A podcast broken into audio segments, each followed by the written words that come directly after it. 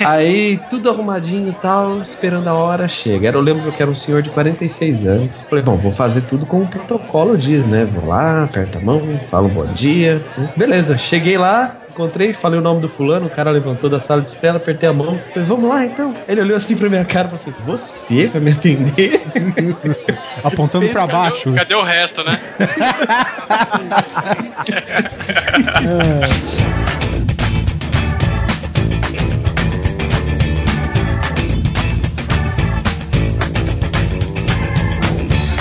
Grande Coisa.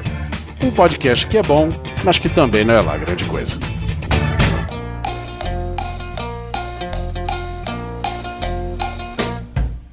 Olá, coisas e coisas, tudo bem com vocês? Aqui é o Guizão e neste workshop aqui, nessa, nessa mesa de trabalho, estou com o Oliver Pérez, O trabalho emputece o homem. Alan Polar, Quem inventou que o trabalho enobrece o homem é um grande filho da puta. Luiz Sussi Não adianta acordar cedo, porque Deus não ajuda ninguém. e Fábio Kiss. Não, não, Se trabalha- não, não, corrige, corrige, que é Fábio Del Garcia, que o Facebook Ah, proibiu essa merda. E tá cheio de Fábio Kiss naquela merda e não pagarem. bom, se trabalho fosse bom, não pagava a gente pra isso. É isso mesmo, coisas e coisas. Nós vamos falar sobre trabalho. Não é nada novo, mas todo mundo aqui tem que trabalhar, afinal de contas. E quem não trabalha não tem história. A gente vai falar de algumas delas. É que nem aquela quando eu perguntei pro patrão se não tinha nada mais fácil, ele falou, se fosse fácil eu mesmo fazia.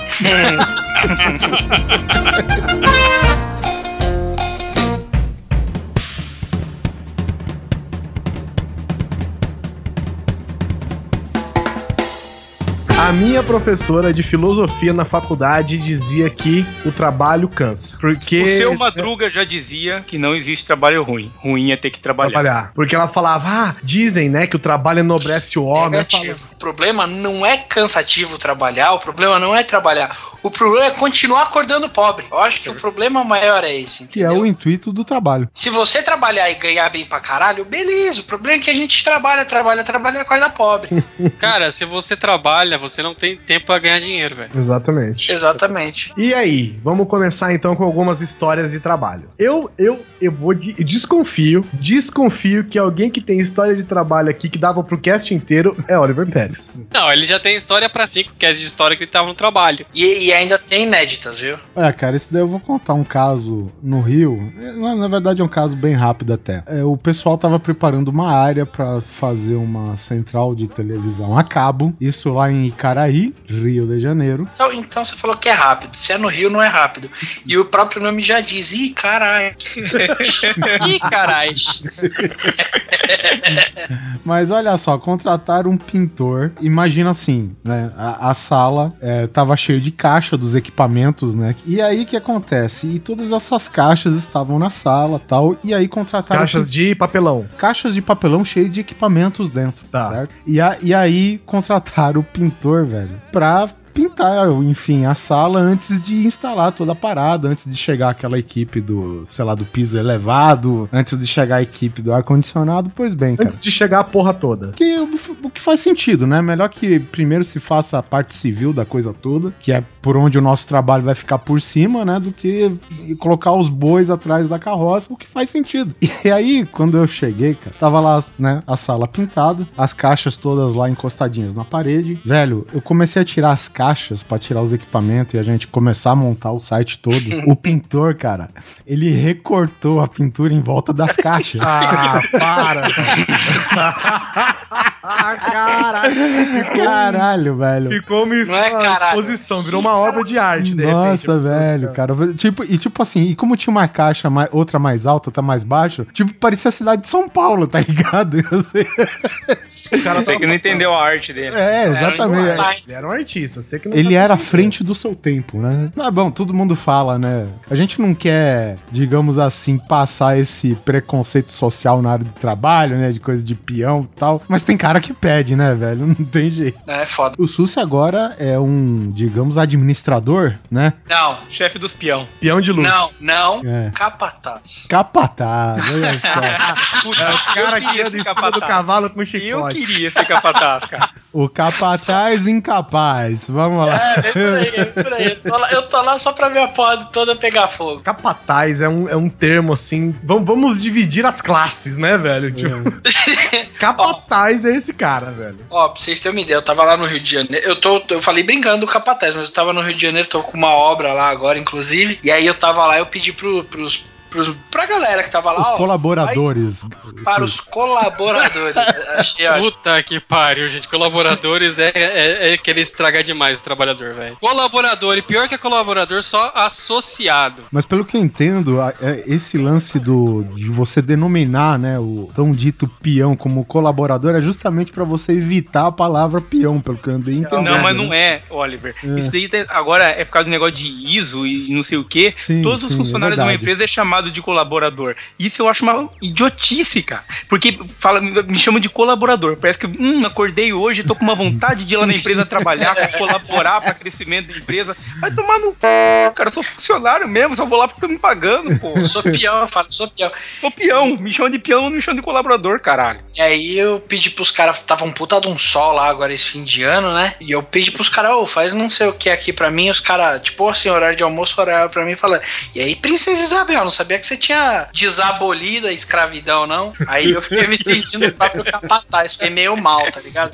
A sorte foi que quando eu voltei depois do ano novo pra obra, essa equipe já tinha ido embora. Mas um- uma coisa que aconteceu comigo, a gente tava. é, são obras rápidas, né? E a gente tava numa puta de uma obra fodida. A gente tava tendo que arrancar a, a laje de cima, né? Que é do telhado aqui. Então era do terceiro pavimento. A gente arrancou, fez um buraco no bagulho. E assim, deu quatro horas da sexta-feira, os negros começam a ir embora. Até aí, cara, o cara tá se fodendo com uma puta de uma britadeira de 35 quilos subindo e descendo No sol. no sol. Então eu não vou brigar com o cara, tá ligado? Quer ir embora 4 horas? Ótimo. Sexta-feira, 4 horas. Aí eu cheguei pro cara, ô Adriano, amanhã, 7 horas, combinado, né? Ele olhou pra minha cara e falou: de sábado eu não trabalho. Eu estudei muito pra estar aqui. Filho da puta. O cara falasse que era adventista ainda, né, porra? Nossa, Ai, cara, cara. eu não sabia fazer. Aí eu dei as costas, peguei o celular, liguei pro chefe dele, né? Pro... Falei, ó, não quero mais na Pra obra, não. já. E caguetar, que eu sou X9. Ó, não quero mais na obra esse filho da puta, não. Você não é capataz, você é caputinha, né, velho? Estudei muito pra trabalhar de sábado. Eu trabalho de fim de semana, sábado. Lá no Rio eu tô trabalhando de sábado, domingo. Cara, toma no c, né? O interessante é que nesse universo, ainda recentemente até na empresa, agora pelo fato de hoje nós termos muitos é, colaboradores, é, o pessoal tem que, é obrigado, né, pelo menos pro setor que a, a nossa empresa trabalha lá, de ter aquela tal da NR10, que são normas de conduta em relação à segurança do trabalho. Enfim, e aí chegou um cara, que era um contratado de fora, pra fazer a palestra, ele dá não sei quantas horas de curso tal, ele falando, e o cara é engenheiro. E aí começou a falar de uns casos escrotos na obra, que sempre tem, e aí ele começou com a dita, assim, tu imagina, né, um monte de peão assistindo o cara, e o cara me fala, me solta a frase, porque peão é foda, se deixa e faz merda, tá ligado? Aí eu comecei a olhar pra trás, eu falei, caralho, mano, sabe, esconde, esconde é as homem, né? picaretas, esconde as talhadeiras, pelo amor de Deus, que esse cara não vai sair vivo daqui hoje. Aí o cara pra tentar consertar, mas é assim, gente, né? O peão é aquela classe, porque tem engenheiro peão, tem decorador peão, pra ele falar que todo mundo faz merda, né? É que nem a história de falar que o fudido não é o pobre, né? É o estado de espírito. Exatamente, ele quis contornar a situação e ficou feio mesmo jeito, não, não deu jeito. Puta que pariu, velho. É, a gente tava, eu não sei qual norma que é, mas eu também tive que fazer aquele tre- treinamento de rapel e de primeiros socorros, olha. Não é bem rapel, né? Tu coloca um cinto, um paraquedista. É, é, o resgate, é, aquela merda lá. Isso é cipátio, não é não? Não, isso daí é antigão já. Esse parte é Semana Integrada de Prevenção de Acidente de Trabalho. Aí a gente tava lá, etc e tal. Foi uma equipe grande, a porra do lugar era pequena, então a gente dividiu em duas equipes. A primeira ficava, vamos chamar lá no rapel, no resgate, com cordinhas, e a outra equipe, que era a minha, ficava nos primeiros socorros, né? E aí o cara ensinou várias coisas. Os filhos da puta, inclusive, tem vídeo. Me colocaram na maca, foram fazer levantar a maca, tá ligado? Me derrubaram da maca. E aí Aí o cara foi ensinar a fazer aquele pra desengasgar, tá ligado? O movimento. Manobra de Heimlich. É, que você abraça a pessoa e toca o, pê- o seu pênis na bunda da pessoa várias vezes, Isso. só com jogo de cintura, Dá um catuque. dá um catuque até a pessoa desengasgar, entendeu? Mano, Ou seja, não é o movimento no seu diafragma que faz isso, é o susto no seu rabo, né, cara? É o susto no rabo. Cara, sem brincadeira. Aí o cara tava ensinando, ele pegou um, um dos colaboradores, que o apelido dele é Cabelo de Xana. a gente chama Cabelo de Xana, vem cá. O cara deve ser pouco enrolado, velho. É, pô, aí- mas o cara é muito gente boa, ele chama Douglas. Tem um aqui que o apelido dele é Boca de Sandália, velho. Não sei porquê, velho. Caralho, velho. Aí falei, velho, o cabelinho de Xana, vem cá. E ele foi lá tal, o cara abraçou ele por trás. No que ele abraçou ele por trás, eu soltei. Let's get it on. Uh. Metade da sala entendeu que eram os engenheiros, os arquitetos. Ah, Outra sim, metade, que era o resto dos gesseiro, pintor, ninguém entendeu nada. Foi 50% engraçada essa piada. Se você tivesse cantado um forró, eles tinham entendido, cara. Porra, se eu tivesse soltado o shot da pisadinha. Ô, vai, hoje aqui, hein? Nossa senhora, Tá, cara. deixa, eu- deixa eu explicar uma coisa pra vocês aqui. Ninguém aqui é patrão de bosta nenhuma. Todo mundo aqui é peão, meu irmão. Pera aí, eu, eu como Olha, Mercedes, peão... você foi pro Acre, você não foi como microempresário, não. eu- é, eu como, eu como peão aqui, eu vou erguer um muro pro Guizão ficar em cima agora. Você não foi lá de microempresário, não. Você não foi de contato, não, meu Sim, amigo. Você não obviamente, Foi meter a mão na malva e trabalhar de madrugada. Pra, né, pra gente determinar aí, só reforçar mais ou menos nesse negócio da classe do peão, cara, pra você Dos ter ideia. É, tinha um cara que ele era ajudante, né? Aquele cara que não sabe fazer porra nenhuma, então o que ele tem que fazer? Ele tem que ser auxiliar do, do que tá sendo ajudado. Então, tudo bem, todo mundo comete em algum lugar, né? Só que o cara, porra, o cara já tinha seus 60 anos, velho. Né? E aí, o que, que aconteceu, velho? A empresa, ela trabalhava dentro, sei lá, acho que era da Pfizer, alguma empresa muito grande. E a gente era obrigado a ter lá dentro um container, né? Pra guardar o quê? Ferramenta, coisa, pra não ter que dirigir até a empresa, pegar alguma coisa que precisasse de lá. Então a gente fazia meio que uma centralzinha dentro da própria, do próprio cliente, né? Digamos assim. E aí, cara, esse carinha era foda, porque o pessoal fala, pô, cara, esqueci a chave de fenda. Luizão, vai pegar a porra da chave de fenda. O cara ia lá, velho. E o container, cara, era longe pra caceta. E aí, o que acontece? O cara ia lá, pegava a chave de fenda, não sei o que. Puta, cara, esqueci de pedir pra você também o nível. O cara ia lá reclamando, ah, filha da puta, não sei o que tal. Ia lá, andava pra caralho e ia atrás. Aí, quando ele trazia a porra da ferramenta que tinham pedido pra ele, o pessoal fala, ô, aproveita que você já pegou isso daí, pega pra mim também lá o cinto de segurança. Aí o cara ia Nossa. xingando pra caralho e andava. O cara circulou a porra da fábrica inteira, velho, tá ligado? E aí tava o, o meu chefe, né, conversando com o engenheiro que representava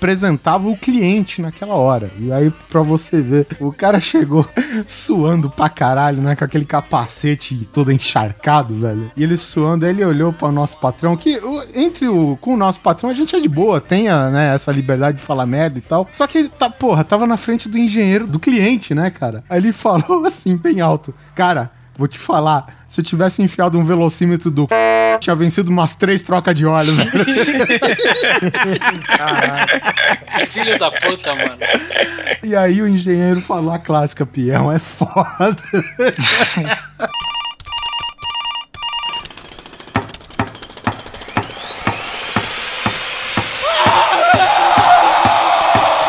Aí serviço de ficar carregando coisa de um lado pro outro aí, cara. Eu tava no segundo ano da faculdade, vivia duro. Minha mãe falou assim: porra, moleque, você tem que trabalhar, você tem que, fazer alguma coisa. Me colocou numa agência dessas de evento, tá ligado? Que pega os caras pra, pra ficar em evento e tal, né? Ficha E essa- rosa? Não, não era ficha rosa. cara. Ficha rosa. A- Até dava, hein? Até dava, porque eu era bonitinho naquela época. Eu- Não, você novinho, ainda é, cara. Mu- Muito obrigado. Você faz glúteos? Faço. Então, eu era. Mas assim, eu era todo bonitinho e tal. Eu, tipo, achei que na, é, né, me chamaram pra um evento. Eu falei, ah, vou pra segundo ano da faculdade, né? Dou uma enrolada no inglês e tal. Vão, vão me chamar pra ficar na recepção e tal, né? Cheguei lá, o, o- tinha mais uns dois caras lá tal, eu vi que eram uns caras meio diferentes de mim, era mais, vamos dizer assim, mais burucutu, né? Os caras mais mal encarados e tal, né? Falou assim, ah, beleza, vocês estão aí, então vocês vieram da agência tal, tal, então faz o seguinte, vão ali naquele galpão e tragam a- uma- umas caixas que tem lá pra cá. Beleza, fui lá eu, né? Eu era fraquinho na época, magrinho, me matei pra levantar as caixas, né? E levei e tal, e foi. A porra começou acho que 6 horas da tarde, foi até 2 horas da manhã, carregando caixa, carregando caixa, carregando caixa.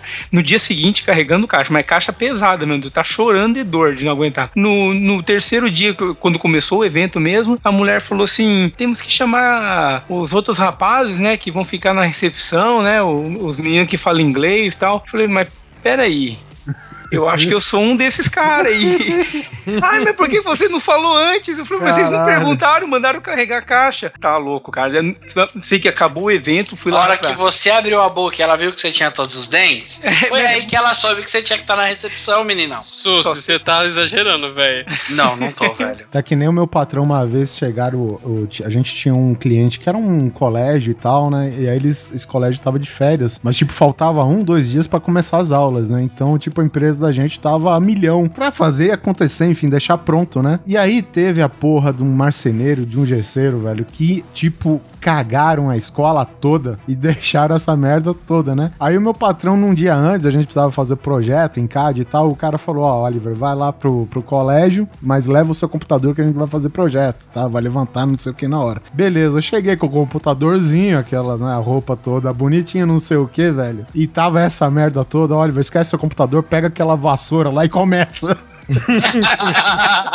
Até o dono da empresa tava varrendo, velho, sabe? É É, tem foda. uns negócios que a gente tem que se foder muito, né? O, mas esse negócio que o Fábio falou, que ele trabalhou, vamos dizer assim, por engano, né? Entre uma aspas bem grande. Minha vida profissional, né? Começou de uma maneira muito difícil pra mim, com muitos gerúndios. Eu trabalhava no meio que no helpdesk de uma revista. Pô, achei que era prostituição, cara. Puta drama pra falar que era helpdesk. Não, mas era telemarketing. É, então é quase isso. Vai vendo. Ixi, eu esqueci. ah, aí nessa época, porra, telemarketing, né? Você só trabalhava seis horas por dia, então era sossegado, né? E eu tinha um conhecido meu que trampava. E aí ele, pô, eu brincava, ele, ah, traz um currículo, hein, meu? Pô, vou trazer um currículo, hein? Sabe? Aqui é- Aí você apontava pro cara, tipo, ah, e piscadinho, o cara apontava de volta, ah. Aí um dia ele brincou, eu falei, traz essa porra, deixa eu preencher aqui. Preenchi lá o negócio, entreguei, tava contratado no. Porra, legal, ganha bem, né? Uma Cara, multinacional. uma multinacional. Cara, sem brincadeira, eu trabalhei um dia, eu aprendi a fritar os frangos e os nuggets. No segundo dia, me colocaram pra ficar com o mop, limpando aquela gordura desgraçada toda. No terceiro dia, eu tava pedindo minha carteira de volta, porque eu tinha descobrido também o quanto eu ia ganhar. Porque, mano, é um bagulho bizarro, cara. É, tanto é que, né, o tá sendo alvo de ações em todo mundo, principalmente nos Estados Unidos, tá, tá crescendo a insatisfação da, com todas as, de todos os trabalhadores que estão ganhando um salário mínimo com rede de fast food, né? Cara, não, é assim, era, era surreal. Tudo bem que o bagulho faz o quê? Uns 10 anos, 12 anos. Mas, Polar, era assim, você tipo, ia trabalhar o mês inteiro, ia ganhar 300 pau, tá ligado? Tudo isso, eu que trabalhava o mês inteiro e ganhava 100 reais. Isso que eu ia É. falar, cara, 300, é, 300 reais você ainda ganhou muito, fiquei sabendo de dinheiro, ganhou 70 reais. Teve gente que teve que pagar. Caralho, porque eu trabalhava- aqui no Brasil tá fazendo um esquema, a, a- saiu uma decisão da justiça até que eu não sei se eles já estão cumprindo. O cara tinha que estar lá pra trabalhar, mas não sabia se ia precisar do cara ou não. Mandava os caras pra uma salinha lá pra eles Ah. ficarem de boa, só que esse tempo não contava como hora trabalhada. O cara tinha que ficar à disposição, sei lá, 12 horas deles e eles não pagavam essas horas. Garotos lucrados, tá? Pipa tudo. Puta, tipo, toda essa porra, né, velho? É, vai ser super diferente. Não, mas era, era bizarro. Tinha dia que eu cheguei. Isso daí aconteceu comigo. Eu fiquei três horas uma vez. Tudo bem que eu comi lá tal. Mas era assim, meu horário era tipo, vai, vamos, vamos supor, das 3 às 23. X, né? das 3 da tarde, tá? Das 15 às 23. Eu cheguei às 15, eu tive que esperar até às 6. Eu fiquei. No, no segundo dia foi isso. Aí os caras foram, me deram lanche e tal. Mas, cara, não dá não. Eu saí de lá porque. Lanche era do... Eu só não tinha direito aos brindes, mas. É. É nessas que você descobre que o, o palhaço, né? Ele não era mascote, sim um funcionário, né? Vem por aí, cara. Quando eu trabalhei na locadora, né? E tem esse glamour, né? Ai, trabalhou numa locadora, no meio de tanta cultura, né? De tanto cinema, de não sei o que, é uma bosta. Falou né? cultura, cara, seu salário é zero. Vamos lá. Começa aí, né? Aí eu ganhava tipo uns 100 conto por mês, velho. E eu ganhava mais, eu ganhava comissão por vídeo alugado. E eu trabalhava tipo das 11 às, às 6, 11 às 5. Ninguém ia na locadora, né, velho? Então tinha mês que meu salário era tipo 98 reais, 100 reais, né? Aí uma vez teve uma. foi- tava trocando tudo de VHS pra DVD. Aí os VHS custavam um real cada um. Um real, 2,50. Eu não lembro, mas era um, um número quebrado, acho que era tipo 2,50. Aí um cara chegou lá, velho, e comprou um monte, assim, um monte mesmo em dinheiro. E aí ficou faltando, tipo, 50 centavos, tá ligado? Comprou, tipo, sei lá, velho, mais de 50 conto em filme, em VHS. Aí ficou faltando 50 centavos, eu tava sem troco na hora pro cara, e eu não podia sair, né? Tava sozinho na locadora. Aí eu, beleza, aí eu saí, né? eu, eu dei, desco- dei o desconto pro cara, na verdade. Falei, quer saber? Vou dar 50 centavos de desconto pra você aqui e você leva tudo. Véi, deu um dia, né? Porque fechou o caixa, e no outro dia o gerente me ligou, o dono, né? Me ligou, mão de vaca, filha da puta. Nossa. Ele ligou pra mim e falou assim: escuta, você deu desconto pro cliente? Eu falei, dei, dei 50 centavos porque eu tava sem troco. Quem te deu permissão pra dar desconto pro cliente? Eu falei, olha, eu não podia sair daqui, eu não tinha troco, e o cara comprou mais de 50 conto no filme. Ele falou, e se eu tirasse 50 centavos do seu salário?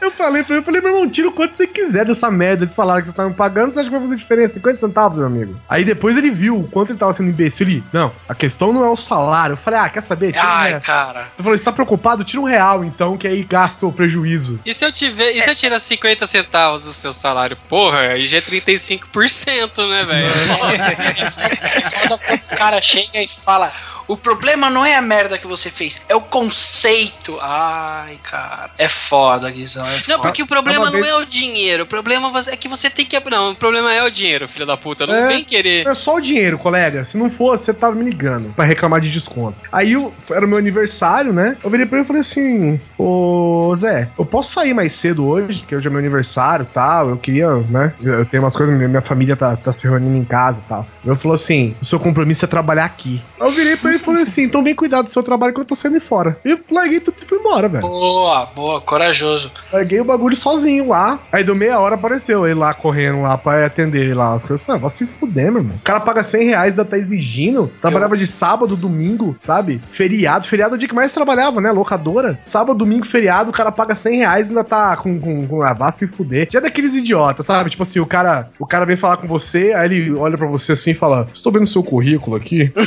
Você sabe manusear. Quer caviar? Não, ele viu assim, você sabe manejar teclados hexanuméricos? Olhei pra ele, eu falei, não sei, cara. Conheço. Ele Falou, esses teclados aqui. Aí pegou o teclado do computador. Eu falei, "Ah, o cara quer dar uma de sabichão, sabe? Você fala, puta, E nega. paga de idiota, né? É. Hexanuméricos Nega- aonde, seu filho da Nega é puta? foda. Isso é alfanumérico, seu É, idiota. é babaca, nega é ba- é babaca demais, cara. Pensa num cara babaca, mesquinho. Por falar em babaca e mesquinho, sabe que eu tava. Eu lembrei que tinha uma época que eu trabalhei, eu tinha 15 anos. Eu trabalhei como caixa de estacionamento. Achei que você E- tinha trabalhado molaria. Eu fiquei É. com medo agora, você falou com uma dor, eu falei, ih, cara, aí trabalhei em olaria lá. Ainda mais o polaco tá sempre fazendo barro, né? É verdade. Porra, mano, tá, tá foda. E aí eu tava trabalhando no, no estacionamento, eu, eu trabalhava 4 horas e ganhava 60 reais por mês. E, velho, puta, é, foda assim que eu acho que nenhum. Eu trabalhei uns 3 meses disso, mas nenhum dos meses eu ganhei 60 reais. Por que que acontecia? Meu, era uma loucura, porque eu, eu tinha que sair muito pra trocar dinheiro no caixa, velho. Toda vez que eu saía, o manobrista roubava dinheiro pra comprar cigarro, velho. Sempre, sempre. Por 60 reais virava 30. Teve um mês, cara, que me pagaram 10 conto. Porque Gente, o cara. Não me- tem nem vergonha na cara. Você tem mais é, e eu tinha que pagar na hora mesmo, sabe? Não tinha conversa. Faltasse lá, é eu que tinha que pagar. Na... E no fim das contas eu pagava pra trabalhar. É, uma vez eu fui fazer estágio no CIE, pelo CIE. Ô, delícia, se eu. Ô, se é foda. É, todo mundo acho que já passou por ele em algum momento. Aí eu fui trabalhar numa dessas grandes magazines com nome de pessoas que vende várias coisas. Luzia. Magazine Eu. Aí a, o, o cara. Aí, beleza, eu fui, ia trabalhar e não tem essa não de estágio agora de 4 horas, qualquer coisa, era 8 horas. Trabalhava, ganhava 100, 200 reais. E aí, beleza, você só tá estagiando porque você tá estudando. E aí o cara, uma vez tava chegando época de final de ano, essas coisas assim, ele queria que todo mundo ficasse mais tempo, né? Ficasse até as 10 da noite, que era o horário que a loja começava a fechar de final de ano. E eu saindo todo dia, mesmo horário. Todo dia mesmo horário, todo dia mesmo horário, todo dia mesmo horário. Uma vez o cara me chamou, o gerente me chamou na sala e falou assim: escuta, por que, que você não tá respeitando os horários? Eu veio e falei, é, eu tenho aula. Ele é, mas você tem um compromisso aqui. Aí eu virei e falei, então peraí, então vamos, presta seu telefone, eu vou ligar pro CA e vou ver o que, que eles acham disso. Aí o cara, é, não precisa ligar pro CA, é uma coisa que podia ficar entre a gente, não sei o quê. É, tá bom. Falei, ó, sinto muito, eu tenho que estudar e não vou ficar aqui, velho. Acho que o pior de, de causas de trabalho é chefe babaca, né? Eu tive é o que uma. mais aqui, tem, ó. É, É. é que mais. E principalmente alguns tipos de chefe. Por quê? Tem outro? É, eu tive. Tive uma chefe aqui que ela é conhecida por não ser muito amigável com pessoas que não são do mesmo escalão social que ela. Ah, não, seres é- humanos. É, é. Tipo o Susi. Tipo o Susi, assim, com os, com os peão. Tirou as palavras da minha boca, velho. Aí. Só que porque eu que, peço pros caras me chamar de senhor.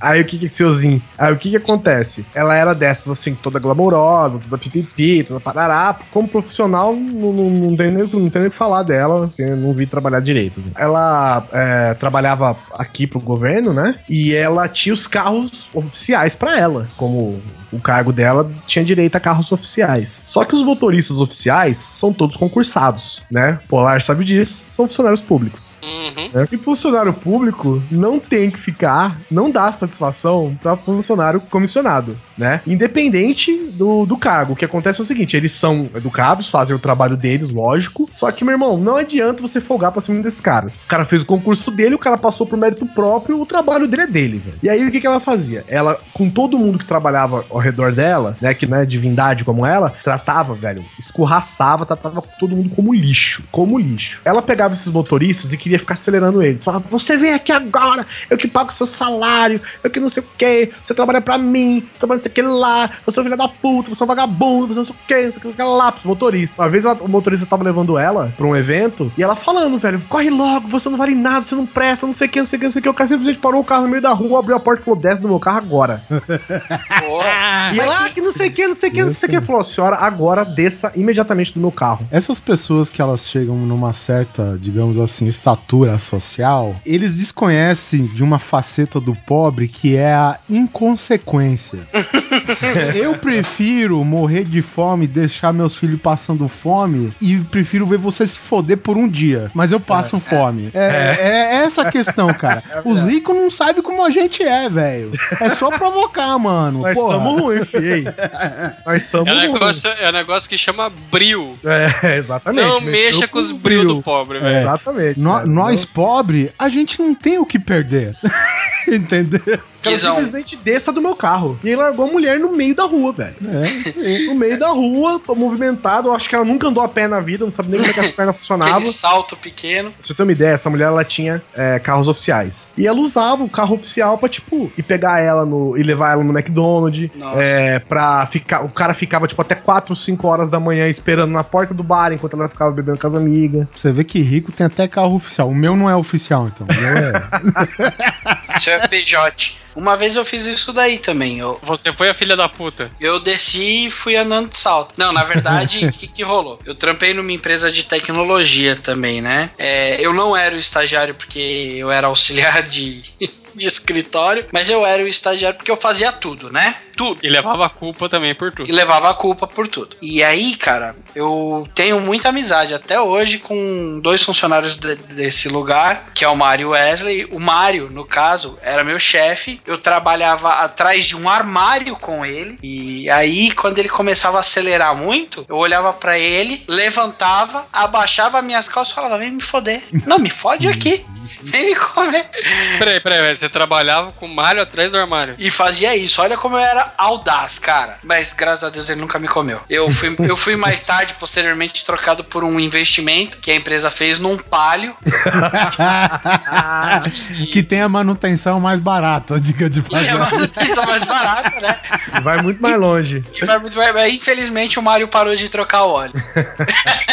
Não, mas era escrotíssimo, cara. É ele, come- cara. ele começava a passar trampo, ele ficava puto. E, porra, é assim, foi meu primeiro trampo fora do telemarketing lá, né? E eu tava trampando com informática ali, então, porra, pra mim era tudo novo, era do caralho, eu tava felizão. Só faltava o colete e o terno, sabe? Eu ia trabalhar todo bonitinho e tal. E aí ele começava a aloprar muito, eu abaixava as costas e falava, fica, me come aqui, faz aqui, faz aqui.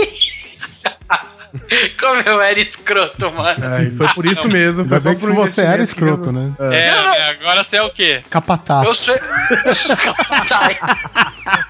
Eu tive. eu trabalhei numa agência em Bauru também, há muito tempo atrás. A gente tinha um único cliente bem grande, que é uma multinacional de carros. aí. Achei que era o Kid Bengala. Eu ia falar a mesma coisa de bengala. A gente não atendia a rola do Kid Bengala.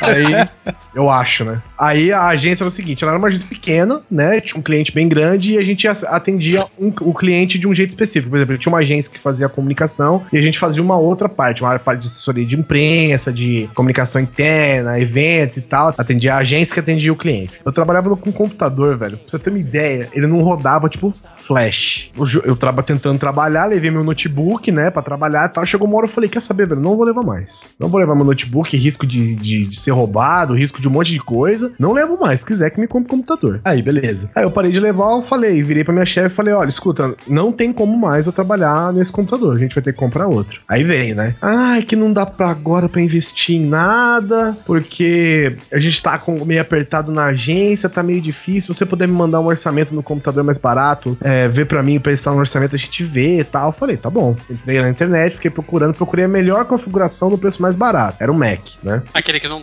É, isso aí. A melhor configuração do preço mais barato possível, né? Aí eu resolvi, peguei, imprimi, achei, mandei pra ela, olha, não vai ter jeito, não vai conseguir, é, não vamos poder fazer isso, porque a gente tá muito apertado mesmo de, de dinheiro, e não sei o que lá. Eu falei, é, tudo bem, não tem problema. É, tá com problema, tá com problema, e tudo bem. Uma semana depois, um dos clientes queria visitar a agência, porque era amiguinho da dona, papapá, papapá, né? Aí ele queria conhecer a agência, meu irmão. Em menos de 24 horas apareceu, tipo, 150 quadros, 45 esculturas, uns 6 mil buquê de flor dentro da, da- da empresa, velho. Aí eu cheguei pra minha amiga que trabalhava na contabilidade e falei, escuta, quanto que gastou nisso aqui? Ah, cara, pelo menos uns 60 mil reais. Falei, filha da puta. Caralho, velho. Caralho. Quem, tá quem que trabalha lá? O Elton John, caralho? Falei, beleza. Falei, beleza.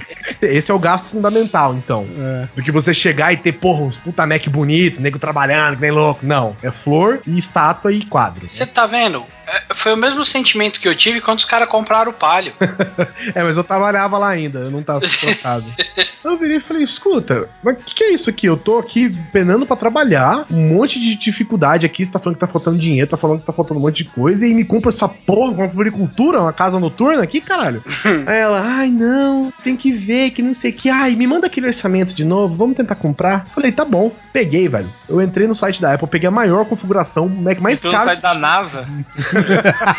É, Cara, eu Não, peguei. Ele entrou na Lucas Filmes. ele eu peguei o Mac mais caro que tinha lá, velho. Sei lá, 15 pau na época. Nossa Ó, senhora. esse aqui não tem menor, velho. Ela, ah, então vamos comprar, né? Eu Falei, não, você que sabe, tá apertado aí. Aí ela, ah, não, vamos, vamos comprar, é bom, né? Você tá precisando. "Ah, tô precisando fazer dinheiro pra você, idiota.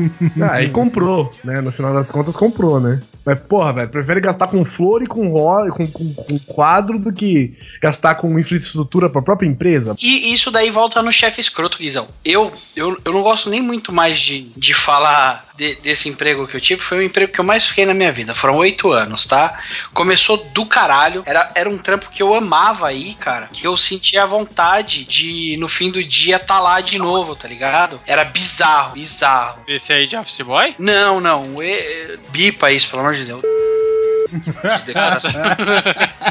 Cara, era, era assim, ah, que gostoso. Eu ia, era tudo liberado, internet. Você trampava, o cara era um cara feliz, tá ligado? O chefe. E aí, com o tempo, o cara foi amargando, mano. E aí, chegava no ridículo de não fazer limpeza de, de filtro de ar-condicionado, porque vai gastar dinheiro. Ô, chegou no ridículo, sorte que eu saí de lá em seguida. De tirar o filtro de água gelada e pôr um filtro. É assim, aqui em São Paulo tem uma empresa que faz geladeira geladeiras muito boas e que as concorrentes não são assim como ela. Mas. e aí é assim, aí essa empresa boa para fazer geladeira tem um esquema aqui em São Paulo já que tá acabando a água, eles fazem um esquema louco. Que eles alugam um filtro para você. Um filtro, porra, funciona mó bem. Se você precisa. Custa 40 pau por mês. É o mesmo um esquema gasto. de impressora, só que com água. Porra, cara, o cara vem na tua casa, meu, fi meu filtro aqui, ó, você liga lá e fala, meu filtro, tô sentindo um pouquinho de amor. O cara vem na sua casa, tal, troca filtro, pinga... Tô sentindo um pouquinho de gosto de volume morto do cantareiro. É, é, é um, é um serviço foda por 40 reais. O cara... Corporativamente tem todos esses serviços, né? Café, impressora. Não, sim, sim. E lá a gente tem, tinha tudo isso, né? Uhum. E aí o cara. Não, a impressora era eu, o serviço de impressora era eu. E aí o, o cara teve a pachorra. Tem um, um filtro da Deca que custa um pau e 600 porque é bonito, mas ele só solta água quente. Sabe, só, só natural. Ele, ele trocou o filtro porque tava dando muito gasto pra empresa e ele precisava cortar os gastos, tá ligado? E Esse foi aquele seu que você não podia nem usar e-mail pessoal? ele mesmo. Cara, se, se eu te falar que hoje eu, eu tenho duas amigas que ainda estão lá, elas não podem pegar o celular durante o expediente. Eu fiquei sabendo que depois da minha demissão ele chamou um outro funcionário lá e falou: fiquei com medo dele bater em mim. Aí eu, eita, Giovana, pra que isso? Segura esse forninho. Segura esse forninho aí. Não, porque eu sou um cara meio escroto. Eu, eu falo alto mesmo, eu quero ter a razão sempre. Mas eu acho o seguinte: quando eu falo pra você, ó, quero demissão, os caras lá vão me pagar três vezes mais do que você tá pagando aqui. Você cobre? Não. Tá, eu preciso estar demitido amanhã porque eu começo depois de amanhã no outro trampo. Você não pode fazer isso. Não, peraí. Então cobre. Não. Então tchau. E aí o cara ficou. Aí foi tipo aquele negócio. É assim, eu passei a manhã inteira no escritório pensando em como fazer isso. Já tinha feito backup das minhas coisas, né? Aí o cara levanta puto, vai lá e bloqueia meu usuário. Deu nem pra dar tchau. Como todo pobre, ele saboreou o momento em sua mente de como falar isso pro patrão, né? É, pô.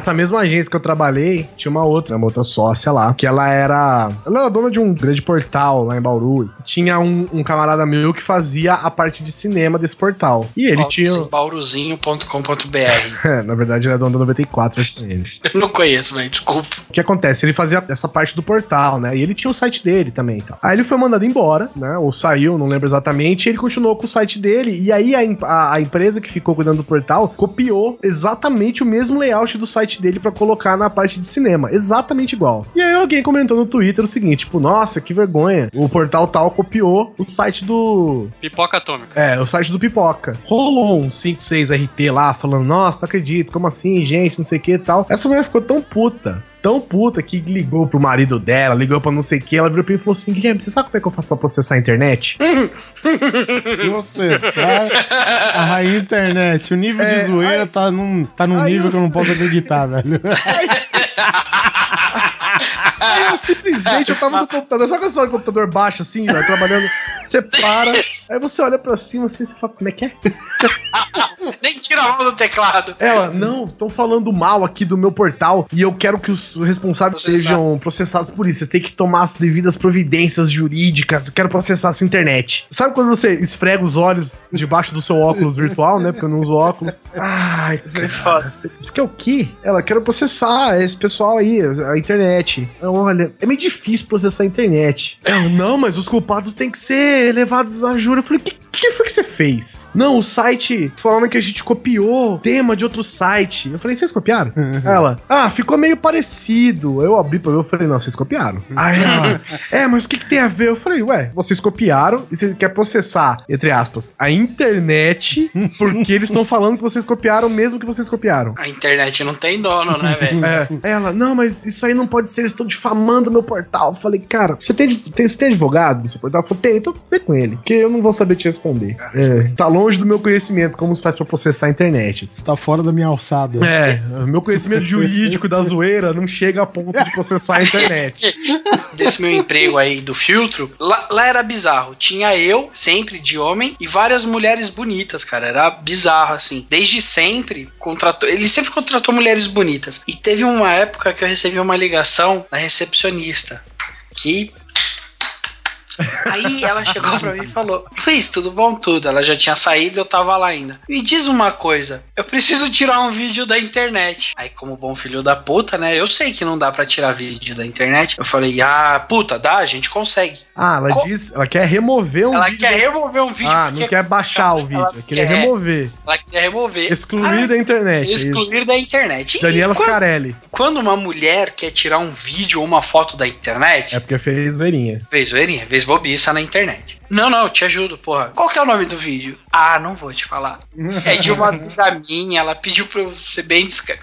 Mano, Gostosinha fiz, safada dando xereca empaquetar. eu fiz de. Eu, eu varri a internet. Beijo na Atrás- testa da Pepeca. Atrás desse vídeo. Mas era da amiga dela mesmo no final. Mas por pouco, por pouco, eu quase movi uma ação contra a internet também pedindo a remoção do vídeo. Foi bem interessante, assim. É que foi mais interessante pra mim, sabe? Assim, É. eu fiquei ansioso no momento. né? A gente também ficou ansioso achando que era tua amiga, seu viado. Tem, tem coisa na vida que a gente tem que passar, sabe? Mas e aí, processou a internet por causa disso, não? Não, não processei ninguém. Não. Até hoje tá processando, Tá sabe? aí, né? Tá rolando aí. Eu tô, Mandei um e-mail pra no reply, arroba internet.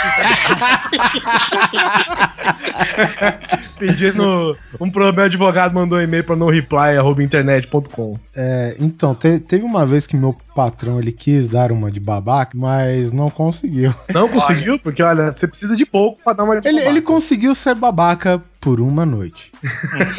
Apenas por uma noite. E se deu mal no dia seguinte. A gente, né, tinha já o trajetinho, a empresa alugou uma casa lá em Niterói pra gente ficar. Então a gente ia de Niterói pro, né, pro site onde a gente trabalhava e de lá dava o horário de tarde, a gente voltava, pá, pá, pá. E a gente sempre tinha um posto de gasolina que a gente ia pra abastecer o carro, trocar o óleo, enfim, dar, né, um- uns paranauê lá no carro pra continuar trabalhando legal lá e tal. E aí teve uma vez, cara, que a gente saiu muito tarde lá do, do, do site que a gente tava trabalhando e a gente parou nesse. Gente, ó, só pra deixar claro, o site é o local. É o local, é, É. o pessoal chama. o- é é central o- de TV a O cabo. sítio da internet, é, não o site da internet, É. tá? Inclusive, vocês podem encontrar o Oliver em www.grandecoisa.com.br. Mas enfim, a gente chegou no posto de gasolina, a gente já tinha saído tarde do trabalho. E aí, esse meu patrão, ex-patrão, na verdade, ele chegou pro cara, pro frentista, e falou: Olha, cara, eu tô querendo trocar o óleo desse carro. E o cara pegou o relógio. É, é o seguinte, cara, já são nove e meia da noite, cara. A gente, o, o cara que trabalha com a parte da troca de óleo, ele trabalha, da, sei lá, das oito às seis, entendeu? Então é nesse horário só que a gente troca o óleo. Pô, mas isso é um absurdo. Isso é um absurdo. Vocês são um posto de serviço, vocês têm que fazer esse negócio enquanto vocês dizem que é o expediente de você, bababá. bababá. Brasil tá desse É, e, e aí, cara, o cara começou a dar um piti, velho, sabe? Que... Desculpa, que voz é essa, Guizão? Pode dublar o Scooby-Doo já, cara. que o Brasil tá desse jeito.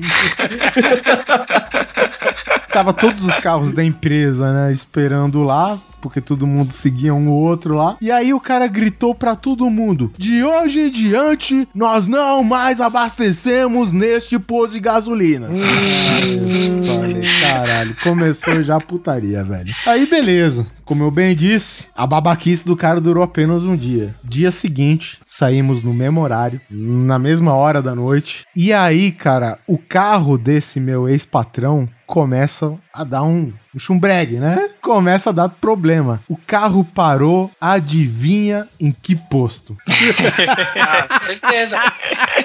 O cara saiu de lá de dentro limpando, tipo, a graxa na mão, assim, e falar: Ah, o, o mundo deu voltas, hein, O safadinha. mundo deu voltas. E a gente foi descobrir que, na verdade, foi a boia do indicador de tanque de gasolina dele que travou. Então ele tava observando lá que o tanque tava, sei lá, pela metade, mas na verdade tava vazio. E ele parou sem gasolina justamente no, no posto de gasolina na frente do mesmo frentista que ele falou que nunca mais ia abastecer. Resultado. Eu- eu- A gente passou só assim. Ué, é, se fuder.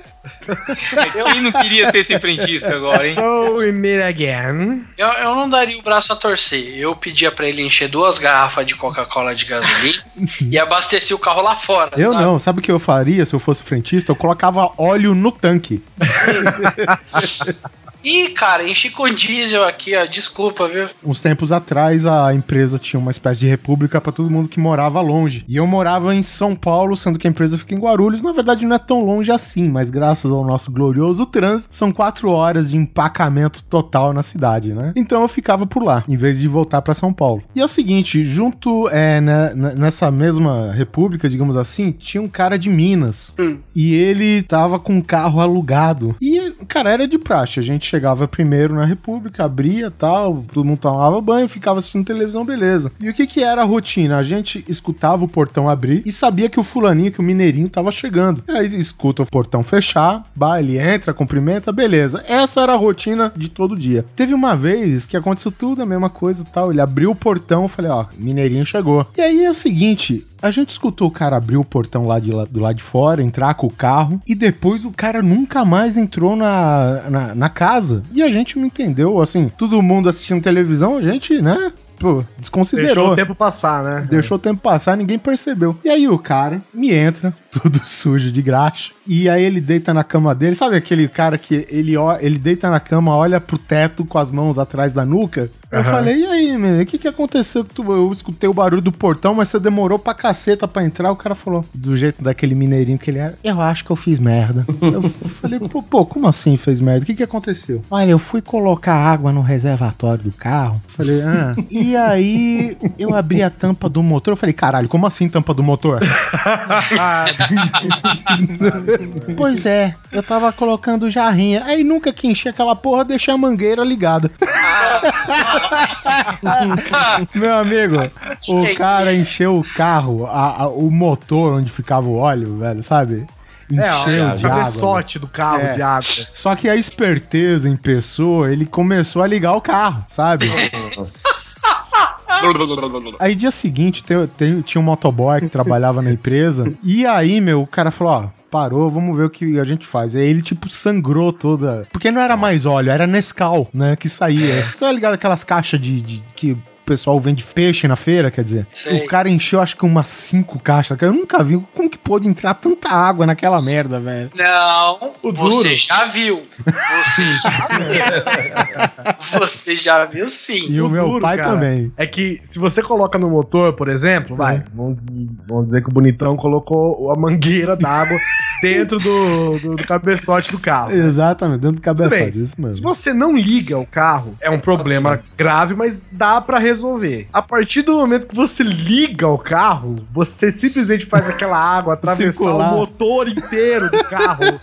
Até, puta que pariu. Porque quando tá ali, beleza, sai água pelo medidor de óleo lá, fica por ali, naquele pedaço. Depois que você liga o motor, cara, que você vê a, a, a ventoinha, dá só aquela. Puta, já era, velho. Engoliu, passou água até no, no retrovisor do carro, cara. É, e, e o foda é o seguinte, porque a gente escoou, né, pela, pelo ladrãozinho lá onde ele- Esfaqueou a barriga. a, a gente né, tirou o parafuso, escoou todo aquele Nescau, que, enfim, colocamos de novo os 3 litros de óleo que é próprio pro carro, que, que ele tava alugado. Mas aí, cara, a gente ligou e o barulho do carro, tipo, parecia. Você sabe quando você sente que o Charles Chaplin tá naquelas engrenagens no meio? Já- então, é, você sabe que tem algo errado lá, que tem algo Sim. que não pertence àquele motor que tá circulando por lá, velho. É, porque o problema, por exemplo, quando você joga um carro, o carro é pego pela enchente, por exemplo. Por que que fode o carro? Porque entra água no motor. Exatamente. Né, se, se o motor, digamos, fosse pudesse ser isolado de entrada Uhum. de água, né, de ar ou de qualquer coisa assim, ele tivesse que nem, que nem Jeep, por exemplo, que tem aquelas aqueles Snorkel. respiradores, é, snorkels em cima e o motor vedado, a água não tem problema. Ele entra e sai da água tranquilamente, que não pode é entrar água no motor e o seu amigo simplesmente aproveitou um dia seco, um dia sem chuva, abriu o carro e injetou água dentro, né? Pois é. Mas aí, depois que vocês trocaram o óleo, óleo, era muito fácil. O que, que vocês tinham que fazer? Ligar na, na empresa de locação e falar: Deu um meu carro probleminha parou. aqui. Uma- Não, mas o que, que você acha? O que, que você acha que foi feito? Ah. O cara falou, ó, eu tô com o carro aqui, ele tá com um barulho esquisito no motor, eu sugiro a gente trocar, tá ligado? Aquela desconversa. É. Aí os caras foram lá com guincho e tal, cara, e, e, enfim, nada aconteceu, né? Não sei Aí se- eu vi que a água não tava indo direito, eu botei um detergente também pra ver se Ah, né? Mas E aí, funcionou? Não, mas fez uma bolinha da hora. Não, mas ficou cheiroso. Esse cara, ele era um mineirinho sossegado, velho. E aí ele trabalhava, mas ele trabalhava na manha, mas fazia o serviço certinho. E aí tinha um, um líder lá de, de- da obra lá, que ele era, tipo, ele era gente boa, mas ele era muito brutão. Ele falou, porra, mineiro, tu não vai terminar essa porra aí logo? Aí o mineirinho falava, se tu parar de encher o saco, eu talho o. Muito bom. Esse negócio com o carro aí, eu tava em Porto Alegre e eu nunca tinha pego carro alugado, né? Primeira vez. E eu, caralho, que legal, né? Peguei o carro alugado tal. E aí eu tava ficando no, perto da obra lá e era assim: tinha aquele espaço com a guia rebaixada pra entrar o carro e tinha um espaço do lado que tinha um morrinho artilheiro, inclusive. Aí eu fui até o final da avenida, fiz a rotatória a milhão, porque o carro é alugado, né? Cantava pneu, puxava freio de mão e o caralho, saí cantando o pneu da curva. Cara, tudo isso deve ter sido a 10 por hora, tá? E no que eu fui entrar ali na guia rebaixada, ó, eu enfiei o carro no morrinho artilheiro. As curvas pra direita não foram mais as mesmas, cara. É, aí, eu, aí eu tive que fazer essa mesma coisa. Ô, ô, jovem, ó, parou de virar pra direita. É o carro canhoto. Uma vez, no outro trabalho, a gente parava na rua, né? Todo mundo parava na rua e teve a notícia de que assaltaram vários carros na rua lá, por sorte não era de ninguém ali. Aí a gente pleiteou o lugar pra poder estacionar dentro, né? Tinha uma área pra estacionar dentro, só que ninguém queria estacionar lá. Não queria que estacionassem lá. A gente, tá bom. Aí o cara enchemos o saco, enchemos o saco, enchemos o saco e o cara deixou. Deixou, tipo assim, tinha 160 vagas de estacionamento e deixou a gente estacionar no canto, lá no fundo, perto das pedras, fora da, da- do estacionamento, sabe? A gente, beleza. Era uma, sei lá, uns 20, 25 carros, todo mundo, velho, vinha. O primeiro a chegar, colocava o carro bem no cantinho, rente, e ia vindo, sabe? Ia colocando todo mundo juntinho pra poder otimizar o espaço. Aí um dia o dono chegou e resolveu parar lá também. Como que ele parou? Atravessado. Lógico. Lógico. Ah, batata. Parou no meio, atravessado. Não tinha nenhum carro ainda. O que aconteceu? Foi todo mundo chegando, viu que era o carro do dono, o nego foi ficando puto, velho. O primeiro parou certo, o segundo parou certo, o terceiro já parou de lado do carro, do carro dele. O outro parou encostado no porta-mala. O nego fez nego fez... Sabe aquele, sabe aquele joguinho que você tem que tirar o carro de uma, de uma garagem? Você tem que ficar manobrando os outros carros, tá ligado? Foi desse jeito. Só sei que depois chegou lá com marca... E isso que o cara tinha uma vaga pra ele.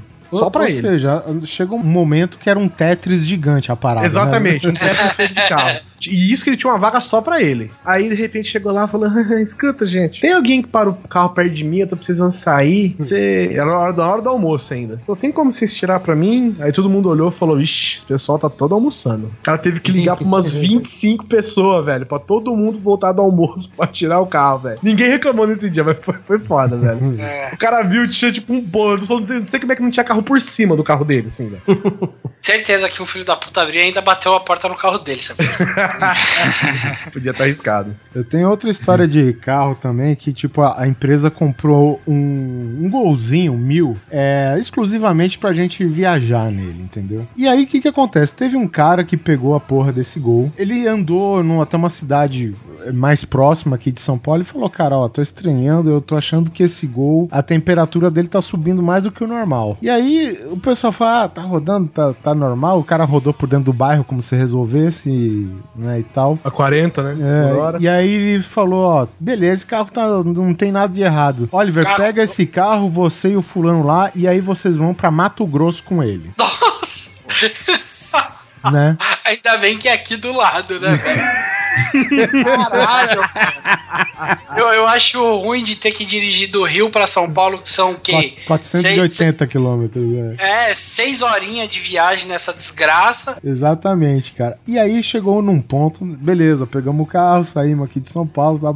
E quando a gente, sei lá, deve, devia estar uns 200 quilômetros pra gente chegar no destino final, velho, o carro começa a ferver, velho. E tipo, o carro ele começa não só a ferver, como perder a água da, da, da parte de, Aí ca- é de resfriamento, mas Radiador. Radiador. é, tem outro nome, na verdade, de Arrefecimento. arrefecimento, exatamente. Começa a perder a, Hum, desculpa. a água do arrefecimento e tal. E aí, beleza, cara. Cara, vamos ter que encostar. Vamos colocar água no do mundo. Estrada pra um lado, estrada pro outro. Um Aí sol. passa um índio com um galão d'água. Não, não, se liga, se liga. cara. Problema, colega? O, o pessoal reclama do lixo nas estradas, cara. Eu reclamo da falta de lixo nos- nas estradas, velho. Porque sempre tem uma garrafa PET pra gente pegar e encher de água e nesse momento não tinha, velho, sabe? Não tem, sabe? Não tem poça de água, não, não tem nada. Aí esse camarada meu, ó, cara, tá vendo lá, ó? Daqui uns tantos quilômetros tem uma pontezinha. Geralmente se o cara fez ponte é porque pode ser que tenha um riozinho. Então vamos lá com o carro. Parece uma suposição razoável, né? Sim, É, é justo, é justo. é justo. Coerente, o cara foi coerente. inteligente. A gente foi lá, pegou o carro, começou a ferver, mas paramos próximo da ponte. Debaixo dessa ponte, cara, era um matagal do caralho.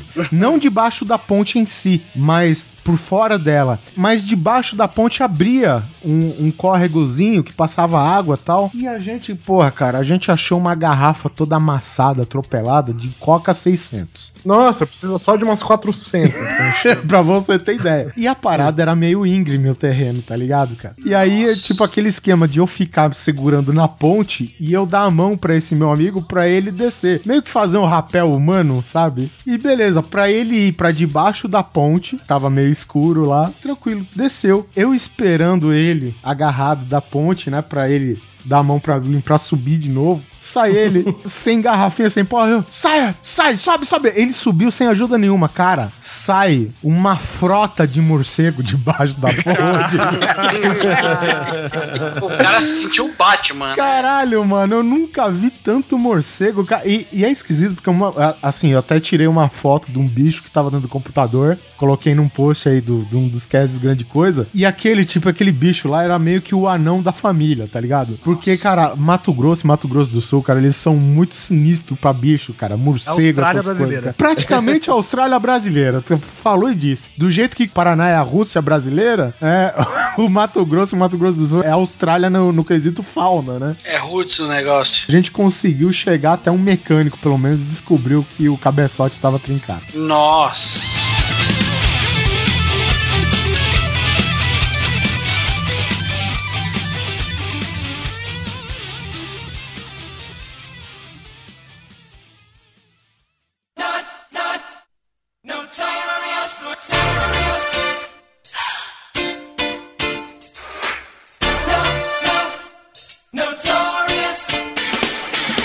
Fase, pelo menos aqui em São Paulo, que todo. Eu trabalhei numa empresa que os caras falavam, é, em vez de colaborador, era amigão. Ô amigão, por favor, leve a sua carteira de trabalho até o RH, amiga. Aqui, aqui Obrigado, nós amigão. estamos em São Paulo, lá na empresa é o bichão. Pior Isso é coisa de, isso é coisa de gerente folgado, velho. É Pior que colega. O colega. É, o colega Eu é não sei foda. por que esses nomes também, né? Amigão a gente só falava quando ia pedir favor pra alguém. Ô meu amigão. Aí o outro já sabia que era favor, já falava assim: ah, amigão, quem tem as tuas irmãs, aquelas vagabundas.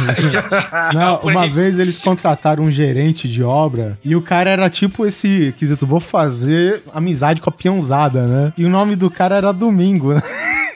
E aí o cara fez amizade e claro que a- nós, né, a peãozada, a gente acha que nós temos as liberdades, né? Aí o pessoal ficava na obra, ô, o que acontece quem morre no sábado? Enterra no domingo, sabe?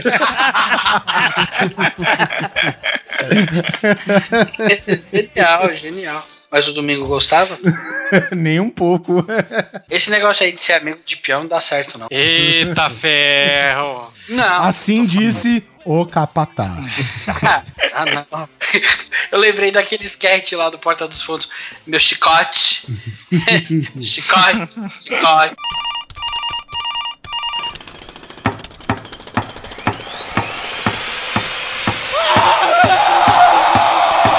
Esse, e esse lance de, de zoar o funcionário novo, cara? Trote, velho. Ah, Ai. isso tem. Nossa, nunca, nunca passei isso, por isso não- e nunca fiz isso também. Não. Eu acho isso um porre, velho. Ah, cara, mas olha só, eu é- era estagiário, também pelo CIE, no banco, né? Vencia o contrato a cada seis meses, o pessoal do banco curtia, é, eu trabalhando lá, né? Falando, ah, vamos falsificar teu nome aí, a gente renova você mais seis meses. Mudaram um detalhe no meu nome, boa, né? Aí entrou uma menina muito chata, cara. Aquelas evangélicas bem chatinhas, assim, toda errada, cara. Não precisa nem bipar isso aí. Sei lá, cara. En- Enfim, cara, a guria era muito cabaça, cara. Tinha que se fuder, saca? Aí, ser evangélica tem que ser cabaça mesmo. é, tá, né? Não sei É porque ele só dá o. E ela ficava do meu lado, assim, tipo assim. que gratuito, mano! Que é essa? Que...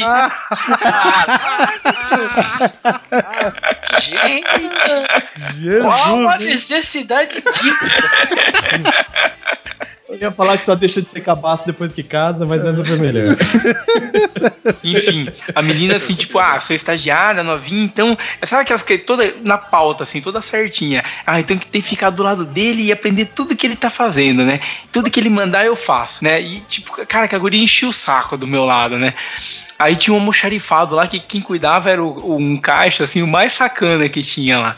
Aí o. o puta, esqueci o nome da guria agora. Alice, eu acho. Bem nome de cabaça mesmo.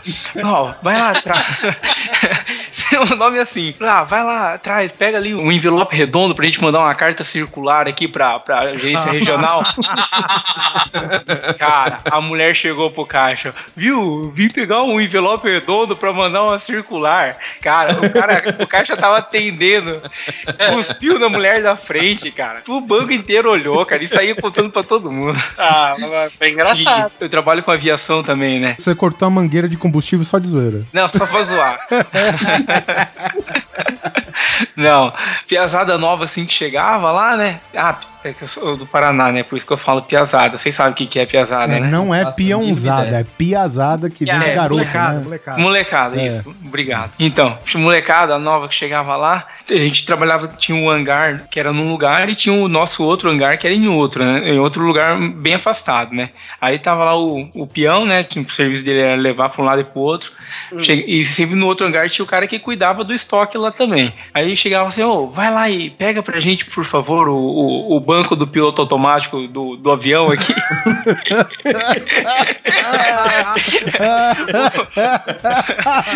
Não, detalhe, o cara veio na pista do, do, do aeroporto, porque era- o cara andava pela própria pista mesmo, na taxiway que eles chamam, né? Onde os aviões entram nos hangares, que não é na pista de decolagem, naquelas pistas é, paralelas, né? O cara me vem com um banco, cara, gigante, em cima das costas, carregando. Chegou no hangar, né, galera? Mas o que, que é isso, cara? Não, é que o Fábio pediu pra pegar o, o banco do, do piloto automático. Seu idiota, isso aí é o banco de passageiros do, do- do- maior avião da empresa. O cara veio com o negócio nas costas, arre- arregaçando inteiro pra trazer. O, o meu pai, ele falou que fazia essas coisas também, mas muito tempo. Com, com os boy, office boy que entrava novo, assim, na, na- Meu pai tinha autoescola, né? E aí eles mandavam o pessoal pegar a máquina de escrever em inglês das outras autoescolas. Isso, essas piadinhas corporativas, né, velho? São bem certinhas. É, isso, meu pai falava. Né, E o O Guizão, cara acabou que é de ruim entrar, isso. o cara acabou de entrar, era a primeira coisa que eu te fazia, ó, você vai ter que ir lá na autoescola, meu pai era autoescola Simão, ah, você vai ter que ir lá na autoescola central pegar a nossa máquina de escrever em inglês, por favor, né, ela é grande e pesada. O cara ia, chegava lá e falou, ó, eu só devolvo quando ele devolver a minha escada de pintar rodapé. Caralho. E assim eles iam inventando, cara. Até hoje, até hoje ele conta uma história, ele enche o peito pra falar disso. Toda vez que ele vai pra praia, meu pai, ele fala isso. Tô descendo pra casa dele, ele conta. Ah, que quando eu era garoto, tinha uns garotos que trabalhavam lá na, na autoescola. Quando a gente chegava aqui na Anchieta, pra quem não conhece, a Anchieta aqui em São Paulo é uma serra que é muita curva, muita curva mesmo. E tem várias pontes. E você lá de cima da serra, logo no começo, você olha lá embaixo, você vê praticamente a estrada inteira, né? Aí um dos meninos olhava assim e falava assim: o seu Simão mandou não voltar pra praia sem levar pra ele dois litros de água de sal sem sal. Meu Deus do céu.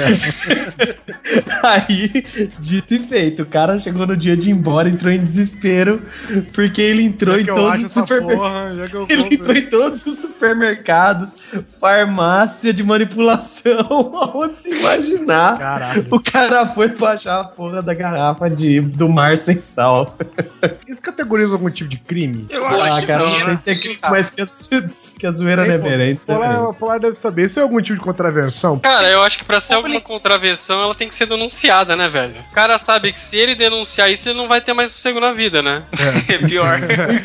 Ô, Se eu trabalhava pequena, aqui no contato, nunca mais ele trabalha. Quando eu era moleque, eu, eu trabalhava com. Eu tinha um conhecido meu que o pai dele era DJ, tinha um sócio e tal. E eles faziam muitas festas e a gente era contratado pra carregar, descarregar, alto-falante, né? PAs, essas coisas assim. E às vezes a gente até discotecava nas festas, tal, fazendo animaçãozinha nas festas. Aí, ele tinha uma piadinha dessa também, que era o seguinte: na hora de descarregar, toda vez que chegava, às vezes precisava de mais gente pra descarregar, né? Ou carregar os equipamentos, dependendo do tamanho da festa. Então contratava algumas pessoas extras, né? Aí ele, ele, ele falava assim: ele chegava e falava: Olha, gente, cuidado na hora de descarregar, porque senão vai cair o óleo do alto-falante. Aí todo mundo chegava, o óleo do alto-falante falou: é, meus, vai cair o óleo, o alto-falante vai dar problema. Aí todo mundo, "Ah, tá bom. Aí você viu os caras, velho, carregando umas caixas, tipo, de dois e meio por um, velho, em pé. Porque não cristal. com medo de deitar pra cá não cair a porra do óleo do alto-falante, velho. Segurando na ponta dos dedos, não tinha nem pega a porra do negócio, porque não podia, né, deitar, velho. Os caras descendo com tudo assim. Aí uma vez um cara quase tombou e falou: ai caralho, o óleo, fudeu, fudeu, fudeu. eu. Teve uma vez que eu vi que um cara, o cara colocou uns pedreiros pra ajudar na mudança. Isso daí não, não foi nem com a gente, cara. Foi uma empresa que, que, que era cliente da gente, enfim. E o cara usou os- o pedreiro pra mudar, tipo, acessório de, de computação, máquina, monitor. E aí, na época, né, ele falou pra tomar cuidado pra não derramar o cristal líquido dos monitores. Ai, cara. Como é bom ser idiota às vezes, mano. É, Numa outra empresa que eu trabalhei, o legal que é o seguinte, que tem um filho da puta sempre. Só que o legal que daquela empresa que tinha um filho da puta que dava o truco no outro filho da puta, né? Então, quer dizer, ele aumentava o lance, mas quem se fudia era só o estagiário. E lá, é, na, na lenda da empresa, né? Todo mundo que era cabaço lá entrava na onda de, ó, pega pra mim lá o desempenador de fibra ótica. Nossa. Ah, mas isso aí é sacanagem, né, velho? Não, enfim. E aí o que, que acontece? Tinha um equipamento lá que era pesado, que era um, sei lá, um cortador automático de uns tubinhos lá, que o pessoal fazia um acessório lá. E essa máquina pesava uns 50 quilos, sabe? tipo, me traz seis no break. É, le- legal. Só que é o seguinte: o laboratório de fibra ótica que confeccionava os cabos de fibra ficava no andar de cima e esse caralho dessa máquina ficava no subsolo, sabe? E aí o, o cara fez lá, falou: ó, leva lá pro fulano o desempenador de fibra, é aquela máquina lá, ó, sabe? Aí o cara pegou, que sério mesmo, deu dó. Eu fiquei olhando o cara arrastando a porra de uma máquina de 50 quilos no degrau.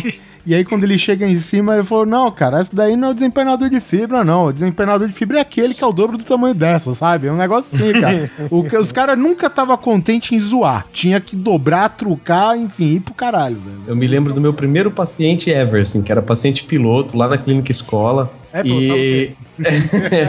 pilotava Piloto automático. Ele tratou o banco do Fábio Kiss que tava traumatizado. Bom, enfim, né? É, é rapidinho, mas assim, eu tenho trauma disso até hoje. Eu cheguei e tal, bonitinho, preparei a sala. Você chega, tipo, duas horas antes, prepara a sala, vê que a secretária tá tudo certo, não sei Prepara o o quê. cavalo. prepara o cavalo. Aí, tudo arrumadinho e tal, esperando a hora, chega. Era, eu lembro que era um senhor de 46 anos. Falei, bom, vou fazer tudo como o protocolo diz, né? Vou lá, aperta a mão, falo um bom dia. né? Beleza, cheguei lá, encontrei, falei o nome do fulano, o cara levantou da sala de espera, apertei a mão. Falei, vamos lá então. Ele olhou assim pra minha cara e falou assim: Você vai me atender? Apontando pra baixo. Cadê o resto, né?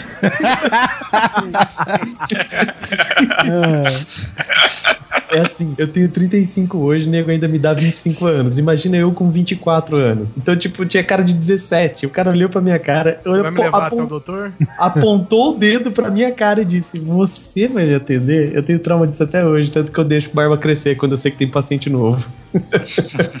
Olha só. Você pode tratar isso aí, viu? Tem profissional. É, então. Fica a dica.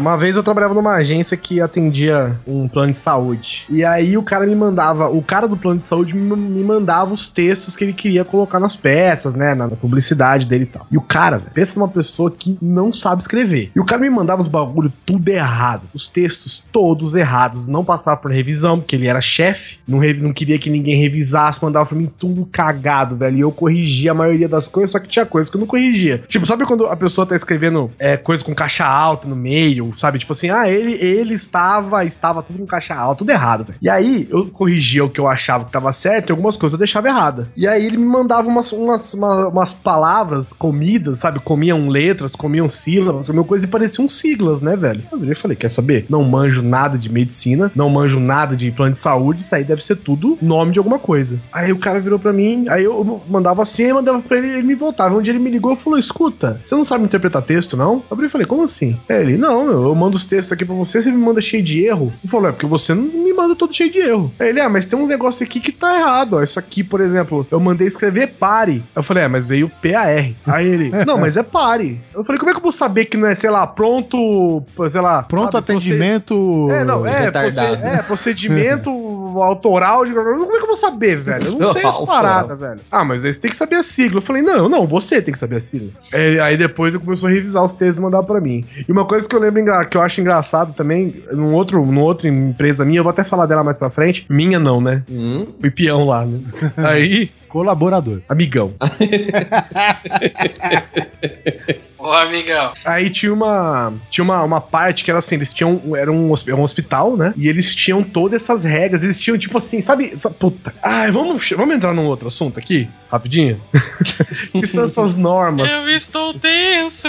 Não, que são essas normas que essas empresas têm, do tipo assim, ah, nós trabalhamos aqui com os 16 Fs. Ah, não, a gente usa os 7 Rs e 3 Ps. A gente sabe, meu irmão, faz o trabalho funcionar. Aí essa empresa era o seguinte: esse, esse hospital trabalhava com o quê? Trabalhava com, sei lá, 5, 6, 7, 8 P. E esses Ps eram é uma regra japonesa de organização. Japonês. Uhum. A gente tá No Brasil. Brasil, qual a chance do Brasil conseguir fazer uma regra japonesa de organização? Aquela do Silvio Santos é um, dois, três, P. Pi, só Vai. se for, né, velho? Aí o que, que acontece? Você, você não podia ter, você não podia ter, tipo assim, nem fotos de, de, de sua filha, por exemplo, na sua mesa. Que tá é. Você não podia tirar a blusa colocar atrás da cadeira. é, essas coisas. O negócio é o seguinte: no ambiente hospitalar, isso é válido. Acontece que eu não sou médico. Eu No trabalhava. presídio também, viu, Guizão? Por exemplo, que você mata alguém, né? É, só que, É. só que é mais fácil pro médico não deixar a foto da filha porque ele nem fica na sala, né, porra? É, não, e outro, né? Um ambiente hospitalar que tem que ser né, higiênico, é, esterilizado, faz sentido. Outra coisa é, você trabalha fora do hospital numa sala de escritório. Você não precisa ter a mesma asepsia que tem o cara que tá dentro das, do centro de cirurgia da UTI. Beleza, o cara foi lá, 5F, 6F, 3P, 4P, 5P, não sei o quê. Aí uma vez eu fui, eu fui conversar uma coisa na sala da. Na sala do pessoal que era responsável por isso, né? Cheguei lá, velho. Era salgadinho em cima da mesa, gente sentada na mesa. Nego tirando xerox da bunda. Toda, sabe? É, falando no telefone em pé, um monte de coisa assim. Eu só entrei assim, olhei. Eu falei, quantos P's tem aqui, gente?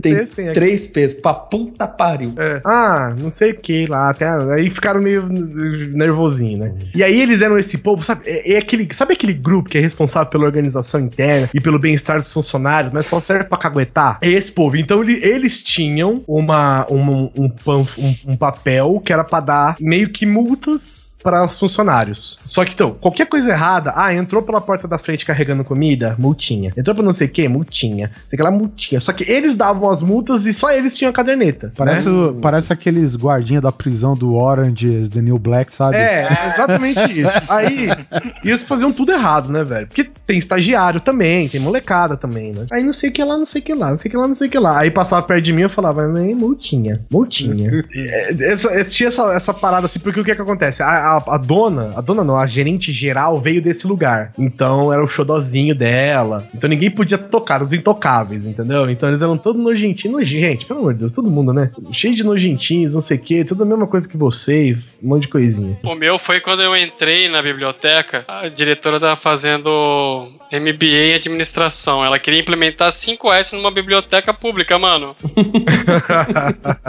cara, a gente tinha que fazer reuniões relâmpagos pra falar sobre o tempo, sabe? Porque não tinha o que conversar, cara. Ele é louco, velho. Ele quer incentivar umas coisas que não servem. Aí uma vez o cara falou assim pra mim: é, um desses caras responsáveis, é, mas esses P's são as- o melhor. Eu não lembro se era P, se era F, era alguma coisa dessa com letrinhas, né? Mas os P's são os me- o melhor sistema de organização que tem. Você conhece alguma empresa bem sucedida que não implantou esse sistema? Conheço, Google. Exatamente, velho. Google. É, eu lembro que a minha chefe começou uma vez eu questionei, né? Ah, é 5S, frescura do caramba. Aí ela falou, ah, é porque, olha, assim, o único 5S que eu respeito é só sossego se sair salário, velho. É,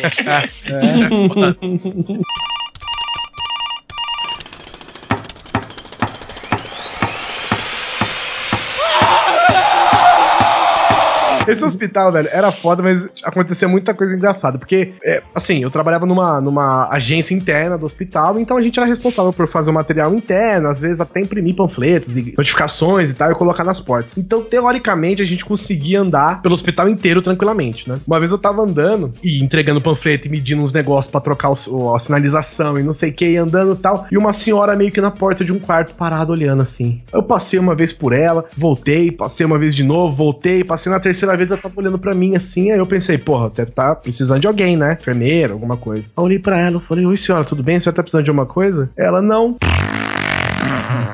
Só tô aqui em pé liberando os gases. Ah, tá bom, então, fica à vontade, viu? Que ajuda, né? Precisava de um nariz amigo, né, velho? Ela precisava de uma manobra de Highway. Foi foda, velho. Tá precisando de alguma coisa, senhora? Porque que chama alguém? Ela, não, não. Aqui só liberando os gases. Que ótimo. Cara, falar em aliviar os gases, cara, uma vez eu, ficava na, à noite no balcão, né, sozinho na biblioteca, né. Pô, então era aquela paz, aquele sossego, era aquela monotonia. Nunca aparecia ninguém, nunca. Minha diretora nunca descia pra nada, né, velho. Teve um dia que eu tava lá, assim, ó, quer saber? Vou dar um peidinho aqui, vou relaxar e tal. Meu, nesse dia a desgraçada resolveu aparecer. Nossa, dá só aquela E ela- levantadinha, né? É, e, e ela tinha uma, e tinha uma regra lá na biblioteca, não podia deixar o balcão, né, Ah, tá. Sem ninguém. Tinha um Ah, achei que era cagado. não podia peidar. É, você não podia deixar, o- não podia deixar o balcão sozinho. Não poder poder- peidar deve fazer parte dos P's, né? Proibido peidar. É, PP. Pode, pode peidar potente, né? Putz, e agora, né, velho? Tá vergonha? Se sentia que tava fedendo muito, né? E Aí agora? começou a respirar rapidão. pra ver se puxava todo o ar do. do Mano, larguei o balcão, fui lá pra fora, deixei. Eu duro que ela foi pro balcão e ficou me esperando no balcão, cheirando, velho. Claro, o que, que é isso? Ah, sair, peidaram nessa porra aqui, velho. Vai tomar no. Foi exatamente o que eu falei, mano. Ai, pra esses alunos da graduação não tem respeito, esse velho. Fica peidando. Eu, eu vou te falar que eu sempre fui muito contido, né? Nesse trampo aí que trampava só eu e as mulheres. Eu, eu realmente nunca peidei perto delas. Puta, lá eu, eu era um gentleman. O problema lá foi quando eu trabalhava com o Mário, atrás do armário. Lá era uma escola também, né? A gente ministrava alguns cursos de 3D e tal. E eu lembro até hoje, era um- uma turma tarde que tinha. E o meu o banheiro masculino era o mesmo banheiro da galera que tava no curso. E era um banheirinho assim, tipo de escritório pequenininho, sabe? Privada, pia, espelho e acabou. Entrei lá, né? Pá, minha cagada costumava demorar uma meia hora. Ficava só no jogo da cobrinha né, em 2005, né? Mano, não teve um aluno que abriu a porra da porta do banheiro que eu esqueci de trancar, olhou, fechou e saiu rindo, mano. Não, eu trabalho hoje, a gente já perdeu a vergonha. É, trabalha eu, um cara e mais uma menina. De repente, silêncio na sala, eu só começo a bater na mesa. Dois homens entram, um homem sai. Dois homens entram, um homem sai. Aí o bicho já sai gritando, chutando porta. Seu filho da puta do caralho, não sei o que.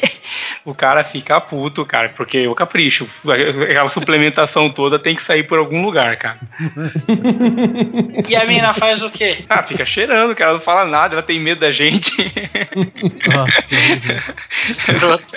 Mano, sabe que esse lance de sacar. Vocês estavam falando de sacanear funcionário? É, Uma vez eu fiz uma meio pesada, sabe? Porque assim, eu tava trabalhando no trânsito e a, a filha da puta, que sabia assassinato não é igual dívida que caduca, viu, velho? É, eu sei, velho.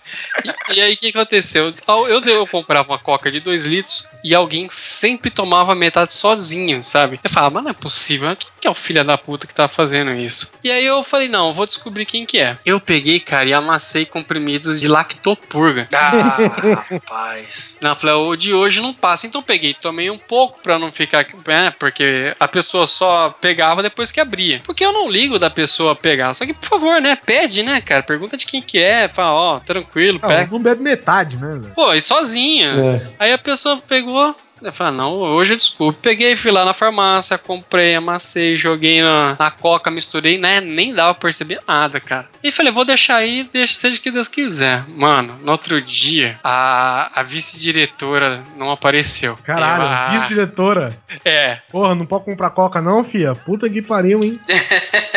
tá difícil assim? Compra duas cocas da próxima vez. porra, Polar. Não, foi assim. Aí eu falei, não, peraí, né? O que que tá acontecendo? Falei, será que foi ela, né? Mas eu não contei pra ninguém, porque eu sabia a merda que isso podia dar, né, cara? Mano, no outro dia, é, ligaram, no- acho que era nove e meia da manhã, e falaram, Alan, vai lá buscar a, Não posso falar o nome aqui. É, a Chifronilda. A cagona. É, porque ela não, ela não, não tem como vir pra cá, é, tipo, tá sem carro. Mentira, cara. Ela, eu cheguei lá, cara, a menina tava branca, cadavérica. tipo, aí eu falei, nossa, você tá bem, Chifronilda? Ela, é, não, é porque deu só uma pequena indisposição estomacal. É. Sabe, sabe quando você caga até o c... arder? Então, Cara, só- eu acho que ela cagou até o cu arder, mano. Tá ligado aquele senador do X-Men que se desfaz em água no primeiro filme? A pessoa tava assim, velho. Mas esse Cara. quem nunca trabalhou naqueles escritórios que a galera deixa aquela, aquele kitzinho frango com escova, pasta, guardadinho no banheiro. E aí você se indispõe com seu amiguinho, pega lá a escova de dente dele e escova privada inteira com ela. Nunca fiz isso, tá ligado? Porque eu acho sacanagem. Eu já fui vítima disso. Fica a dica aí da pegadinha. O que a gente fazia bastante era salgar o chá, o café, essas coisas. E quando tu vê o nego, tipo, sabe que a parada descia quadrada, o pessoal, é, cair, né? Só fazer o quê? Teve uma vez que eu encontrei o Office Boy e ele pegou é, essas maquininhas que aquece café, fica aquela jarrinha de vidro do caralho, tá ligado? Uhum. E aí o cara foi lá, deu um gole no café. Caralho, eu falei, porra, cara, zoaram até o motoboy que é gente boa pra caralho, velho. Aí eu cheguei na sala, porra, cara, vocês zoaram o café do motoboy lá, cara, o cara é gente boa e tal. Ele nem brinca, fica brincando com a gente. E eu falei, cara, ninguém, ninguém, ninguém zoou o café não, velho. Aí chegou o cara, ah, sabe aquela crostinha que fica no fundo quando sai com o café? Eu joguei água detergente e deixei fervendo pra tirar aquela merda. Aí eu corri pro motoboy e falei, cara, para de tomar essa merda. Eu falei, é, eu parei, tá fraco pra caralho. Ela deu arroz, saiu bolha. né? Eu, eu, eu trabalhava na, na, na sala que também era a sala do café, né? Sempre o pessoal ia lá tomar café, já batia um papo comigo, né? Ou às vezes eu ia chamar, ô, vamos lá tomar um café, conversar comigo, não tinha muita coisa pra fazer. Peguei, tive o trabalho, né? Peguei um, um copinho do. Sabe aqueles porta-copinho de café, né? Aqueles que ficam pendurados assim, você vai tirando por baixo. Peguei o, o penúltimo, né? No, no caso, peguei um, né? Cortei com estilete bem embaixo, assim, na, na, na onde você põe a boca ali. Enchi de cortezinhos na berola ali, na onde você coloca o café. Coloquei um, coloquei outro, né? E fui lá chamar o chefe do suprimento pra tomar um café. Falei, ah, vamos ali tomar um café comigo e tal, né? Ah, beleza. Aí peguei o primeiro copinho, servi meu café, ele pegou o segundo, né? Que não, serviu o co- o café dele. Na hora que o cara tomou, derramou aquele café quente, tudo na roupa dele. o, bicho, o bicho ficou fudido. Eu já tô com a roupa que eu não gosto. E você me faz ficar com essa porra cheia de café dentro do café o dia inteiro. Vai ver, vai ter troco, né? Ah, deixa quieto, não vai fazer porra nenhuma, né? Quando eu fui escovar o dente depois do almoço, me enchi de pasta de dente da escova de dente. Aquilo era pura graxa de helicóptero, uma graxa Nossa. verde, tá ligado? Cara, que coisa horrível. Parece que ia cair teu beiço fora, cara. Aquela porra inchou, deu ataque alérgico, fez o diabo. Os caras não tem limite. Não é limite, é, o Deus, limite é não. a morte, né? Você trabalha numa empresa aérea e o céu é o limite, tá ligado? É o É, o- o limite não tem fim igual a zoeira, cara. No outro lugar que eu trabalhei, tinha. A gente, a gente mesmo trocava a água dos bebedouros lá, né? Pra quem não é profissional de água de bebedouro, você tem um, um X de água pra esparramar, né? Um X seguro de água pra esparramar. E aí, a gente. é, Era assim: alguém falava, ah, quem vai trocar água? Ah, eu troco. Aí pegava, cortava, passava o álcool e tal, virava, escorria aquele pouquinho de água e via todo mundo do lado pra meio que dar uma nota, sabe? Pro quanto de água você derramou. Um 6, um 7, mais ou menos e tal, não sei o quê. E aí tinha um lá que ele sempre, quando trocava, derramava bastante água, assim, né? Aí um O camarada. cara tinha parque, só Não, só, só não, não- não mirava certo ali. Aí esse cara foi trocar água de novo, o camarada meu e falou assim: Não, deixa essa porra aí, quem vai trocar sou eu. Vou te mostrar como é que faz. A hora que ele levantou o galão, velho, o galão escorregou da mão dele, caiu no chão, arregaçou o galão, velho. Nossa. A água, cara, 20 litros de água no chão de uma vez, chegou a fazer onda na parede. A água foi assim, bateu na parede, quebrou e voltou, velho.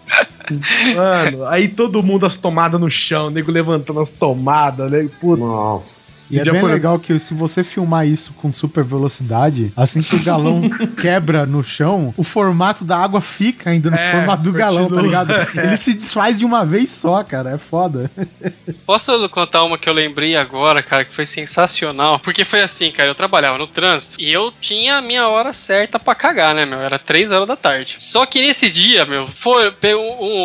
tinha, porque tinha de um lado era mais a parte administrativa e na outra tinha, né, o pessoal que trabalhava mesmo na rua, né? Que eram os famosos peões aí que vocês estão falando. Colaborador. Colaboradores. Nesses dias, e eu sempre ia lá no fundo do, do, do administrativo. Só que aconteceu, eu não sei o que o pessoal andou comendo lá no, no do, do pessoal que, que trabalhava mesmo na rua. É, eles precisavam usar um monte de banheiro e acabaram se apropriando do fundo também. Ah, fudeu, né, cara? E agora? Ah, vou usar o banheiro de dentro. Só que o banheiro de dentro também tava sendo usado, né? Foi, pô, não vai ter jeito, eu vou ter que usar o da sala da minha chefe. Porque a coisa tá periclitando aqui, né? Só que é, tinham falado que ela não ia aparecer aquele dia. E ela já tinha falado que não gostava que eu usasse o banheiro dela. Eu falei, meu filho, eu, eu ficar cagado e o banheiro dela, foda-se, né? Vai o dela. Cara, eu tava no banheiro, me tranquei certinho, tô lá cagando, tranquilo, pá, pensando na vida. De repente escuto a minha, a diretora entrando conversando com gente.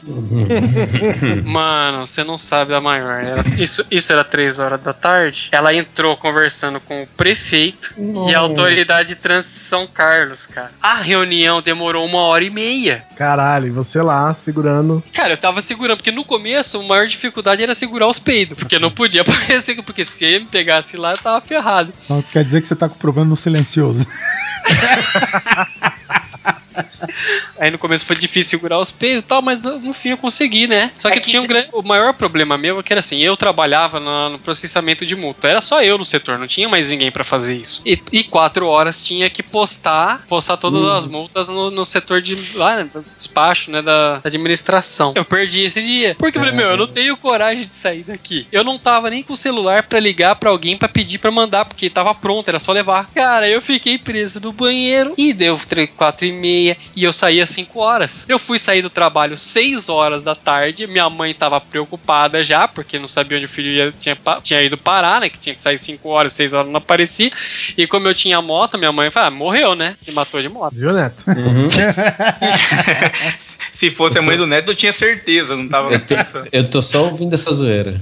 Aí a hora que, que acabou a reunião, eu vi que eles deram a chance, né? Que ela tava se despedindo e saiu, e saiu com os caras. Eu peguei e fui sair rapidinho. Ela vi, aí eu fui correndo pra minha sala, pá, fui ia fechando as, co- as coisas saindo. Ela era você, né, filho da puta, que tava cagando no meu banheiro. Nossa. Ela sabia o tempo todo que eu tava lá, cara. Caralho, velho.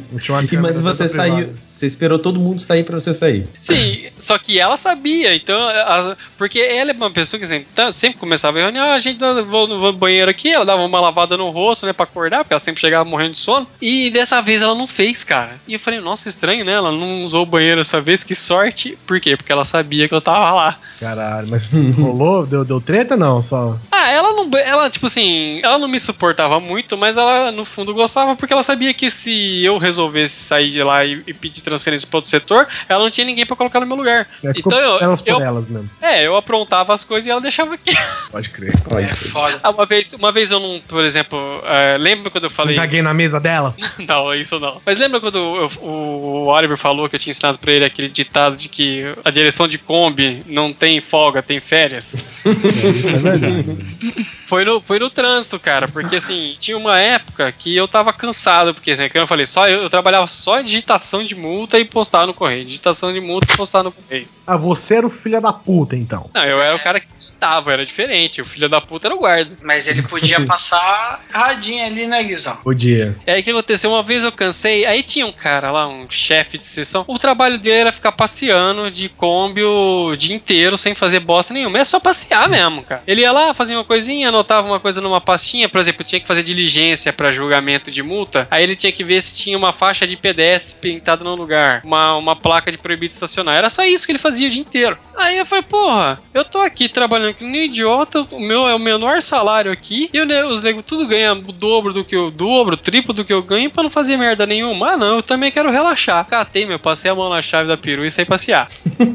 Mano, catei todas essas pastinhas de coisa que tinha pra fazer e fui fazer. Eu tava me sentindo, cara. E aí uma vez eu tava na. Eu, eu nunca tinha dirigido como. Peguei de engraçadão, né? Tava na descida numa avenida, cara. A desgraçada. Da, da... Como eu ainda não tinha muita noção dessa folga, eu não quase metia a perua numa, numa boate na avenida, mano. Você vira tarde, né? Puta que vergonha, né? E aí o pessoal deixou uma. Deixou isso passar quieto, né? O cara, porque o cara que ficava só fazendo isso, ele. Acho que ele passou mal durante o final de semana, porque ele bebia muito, né? E ele ficou uns dias sem aparecer no serviço. Então por isso eu peguei e fui fazer o negócio no lugar dele. Aí eu voltei pro meu trabalho e um dia entrou lá o, o campeão de, de, de, multa, né? O, o PM que era campeão de multa. O cara entrou xingando, porque eu vou falar que isso é um absurdo que vocês estão fazendo, que eu não sei o que. Falei, o que que tá acontecendo? Opa, corta.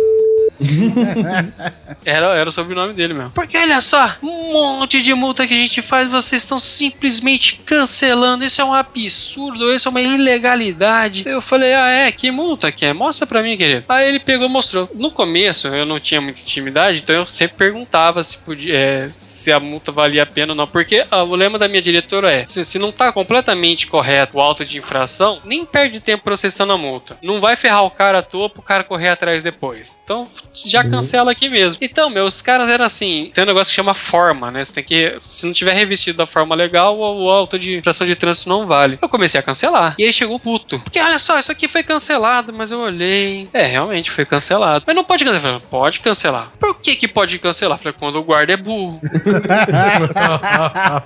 Falei, se você não sabe nem a cor de Ai, um caralho. carro, o que, que eu posso fazer? O cara entra com a ação, fala que não era o carro dele, pronto, acabou. O cara entra com um recurso, fala que não é, a gente ainda tem que devolver o dinheiro. Nossa, mano, ele ficou bravo, mano, ele ficou bravo. A sorte foi que a hora que ele tava mesmo, ele, eu acho que ele ia me bater. Aí chegou a diretora. Aí a diretora chamou o pra dentro, ela olhou pra mim com aquela cara de, meu, mais uma vez você fez cagada, né?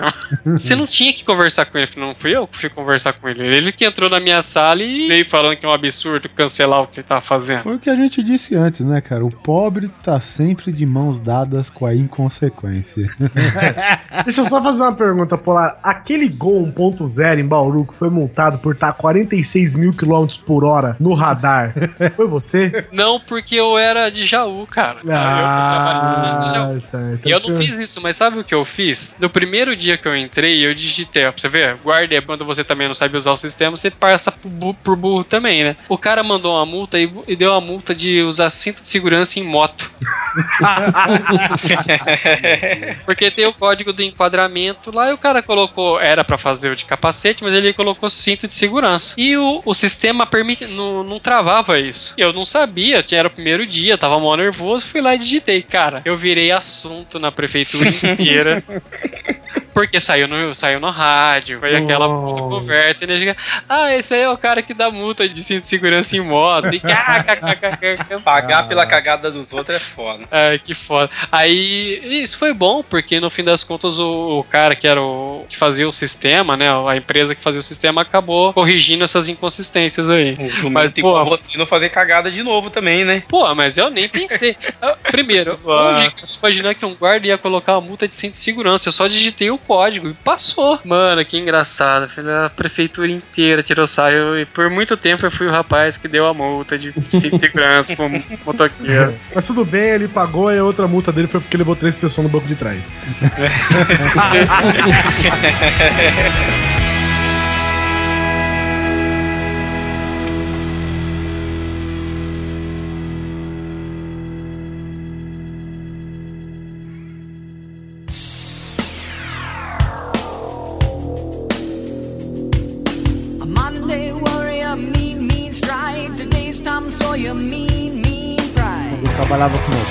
na marcenaria, eu fui mexer numa máquina lá, meu pai foi me ensinar. Meu pai é tipo meio profeta com as merdas que acontecem lá. E ele tem uma porra de uma máquina que ela é uma lixadeira gigante. Deixa eu explicar mais o sistema. Todo mundo sabe o conceito do tanque de guerra de esteira, né? A locomoção por esteira.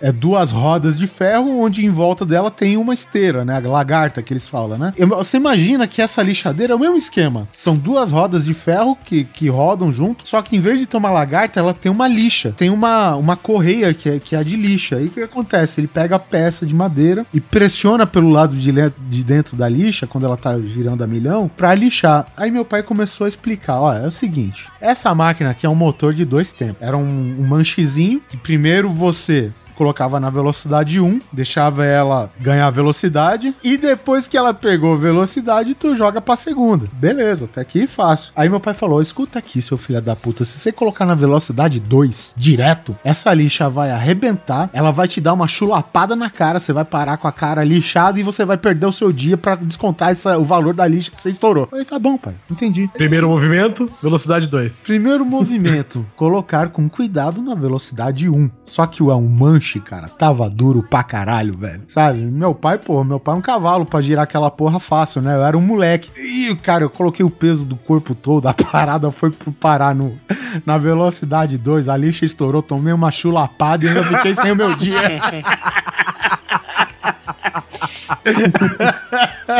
Ah, pelo menos fez a barba, né? É, eu cheguei fudido pra caralho, tipo duas caras, tá ligado? Com uma, li- uma lixada na metade da cara. Minha mãe, o que, que Tomou um aconteceu? tapa na cara da lixa, É. velho. Meu pai, que puta, meu pai.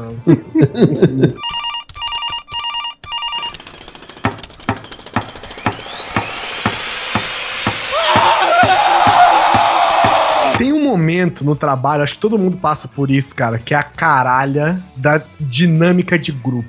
né? Ou, ou qualquer outro tipo de nome que você dê pra isso. No hospital que eu trabalhei, tinha um momento em que todos, todos os funcionários eram obrigados. a- Não eram obrigados, né? Era você está sendo convidado a participar, mas se não for, se fudeu. Era um negócio que chamava carinho em curso. Você não era obrigado, mas se você não fosse, era o mal falado, né? É, é, era isso. E aí o que que é? É um dia inteiro sem fazer bosta nenhuma, numa chácara, pelo menos isso era legal, mas eu não tinha tempo pra curtir, né? Ficar, sei lá, botando os pés na água lá e tal. Vamos empilhar as tuas mesas em equipe. É, vamos, ai, eu tenho esse lençol gigante, vamos jogar um vôlei com esse lençol. E aí, cara, tinha todo esse papo, e eu, eu odeio esse tipo de coisa, sabe? Eu odeio de verdade, mas já que você tá lá, você tá pagando, estão pagando pra você tá lá, no caso, né? Porque você tá, conta como dia trabalhado, eu falei, quer saber, vamos participar, vamos se divertir. Mas só psicólogo gosta dessa bosta. É, isso é culpa sua, Neto. Você e os seus são os culpados disso. Todas aquelas pessoas que se odeiam, né? Aquelas meninas que, que uma não pode ver a cara da outra, os caras que não se pica, não sei o que, todo mundo abraçar, não sei o que. Aí passa, passa um trecho de um filme e conversa. Passa um trecho de outro filme e conversa. Aí pede pra contar alguma coisa, compartilhar um movimento, uma coisa sua tal. E falando, e falando, e falando. Dá bombom, divide bombom, escreve cartinha. Eu já tava ficando de saco cheio, velho. Aí tinha um cara que ele era mega pedantezinho, assim, sabe? E tudo com ele ele era, não, mas isso eu já fiz. Ah, porque isso não sei o quê. Porque isso não sei o que lá. Ah, mas isso aí não é desse jeito pra mim, não sei o que. E toda hora o cara tinha uma- um negócio, velho. Chato pra caralho, velho. Chato pra caralho. E a pessoa, né?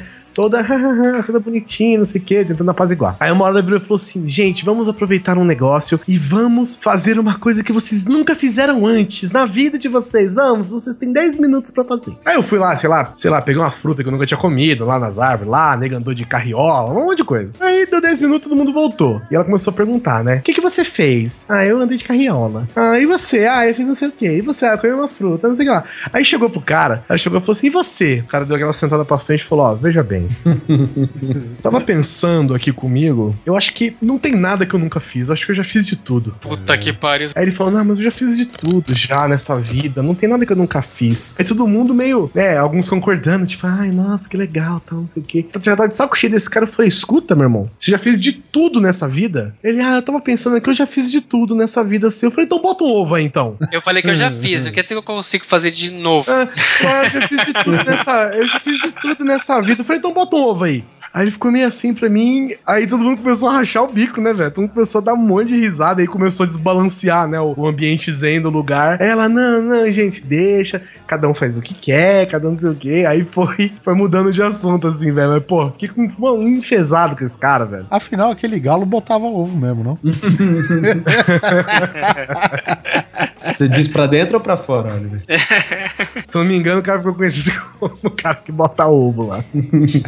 Mas olha, em- em- não é nem em defesa, mas é importante a gente explicar É em uma defesa, coisa. sim. Vai defender Não, dinâmica não de vou. grupo, sim. Não vou, deixa eu terminar. Não, a dinâmica de grupo eu posso até defender, mas os psicólogos não. Porque funciona assim, qual que é o objetivo disso? O Envergonhar os objetivo seus disso coleguinhas. você ter um profissional capacitado, ou seja, 90, desculpa gente, mas 90% das pessoas não são e eu não estou me incluindo nos que são. É muito difícil você achar um cara bom em dinâmica de grupo. Normalmente ela veio da abordagem psicanalítica, então se o cara tá fazendo dinâmica de grupo com essas outras abordagens, cuidado, ele vai fazer uma leitura muito superficial e ruim. E é porque é bonitinho ter um, um RH que faz dinâmica de grupo na empresa, só pra É. ficar falando que você pode levantar perfil das pessoas e ter mais certeza na hora da contratação e elaboração Cara. de clima de empresa. É, pois e é. a prefeitura de Jaú fez isso também. Eu lembro que, sabe, foi a semana mais furada da minha vida. Acho que eu tinha que passar uma hora toda tarde lá. Aí eu sei que, meu, pensa bem, o salário na época, eu não sei hoje, mas na época era uma bosta. Eu ganhava um pouco mais que o salário mínimo. E aí eu falava que aquelas coisinhas, ai, fala, tipo, três sentimentos, sabe? Esse tipo de coisa Ah, babaca. Nossa, é muito babaca. Aí no final,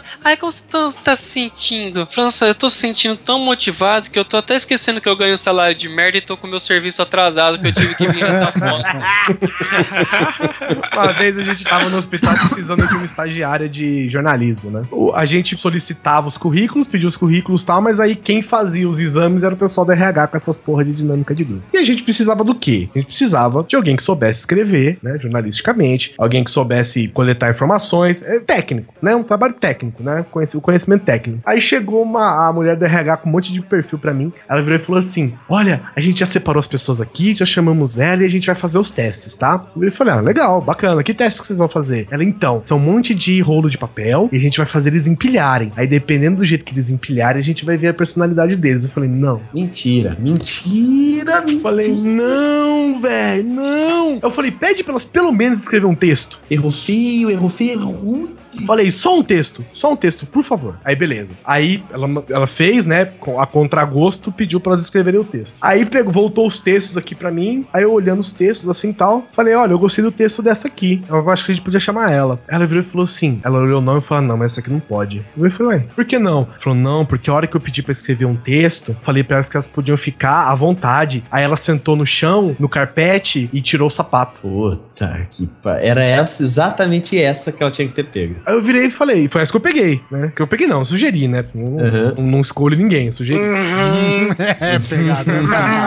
Não, não, não. Com Teste do sofá. Não, As foi, de feministas Deus. que estão Guizão, ouvindo aí, por favor. Vamos falar da sua adolescência. Não, Seu não, porco não, não, não, não. Sugeri, mandei pro meu supervisor porque eu sugeri essa. Nossa, né? O pessoal lá que trabalhava sugeriu essa aí. Eu fiquei pensando, porra, a pessoa escreveu bem, ela fez o trabalho direito, só que porque ela sentou no chão sem o sapato no carpete, ela não é uma profissional. Ah, vá tomar no meio do seu c... minha filha. É, então, é, é, é isso que eu tava falando. Você, você tem que fazer assim. Ah, você quer alguém de, de jornalismo, por exemplo, que quer escrever um texto, tá, tá. Pô, jornalismo é comunicação, cara. Comunicação. Essa, a pessoa ela tem assim opinião, ela, ela tem criatividade, ela tem todos esses requisitos. Você não vai pegar uma pessoa ficar sentadinha, bonitinho, que nem um matemático fazendo conta. Então, e o que acontece? Os profissionais hoje em dia da psicologia se formam com 40 anos de atraso do que você precisa ser hoje. Você se formou, você tá 40 anos atrasado no que é psicologia já, de cara. Aí, cara, se forma, aprendeu quatro dinâmicas durante o curso de merda dela de psicologia e acha que tá podendo pra caramba porque manda empilhar papel, mas não sabe nem fazer uma análise de perfil. Por isso que RH é tão chato, por isso que dinâmica de grupo é tão chato pras pessoas que são leigas, que não sabem o que tá acontecendo. a pessoa, a única pessoa que é capaz de analisar o perfil é aquela que pergunta: tem, tem cabelo loiro? Aí não tem, abaixa todas as carinhas, lembra?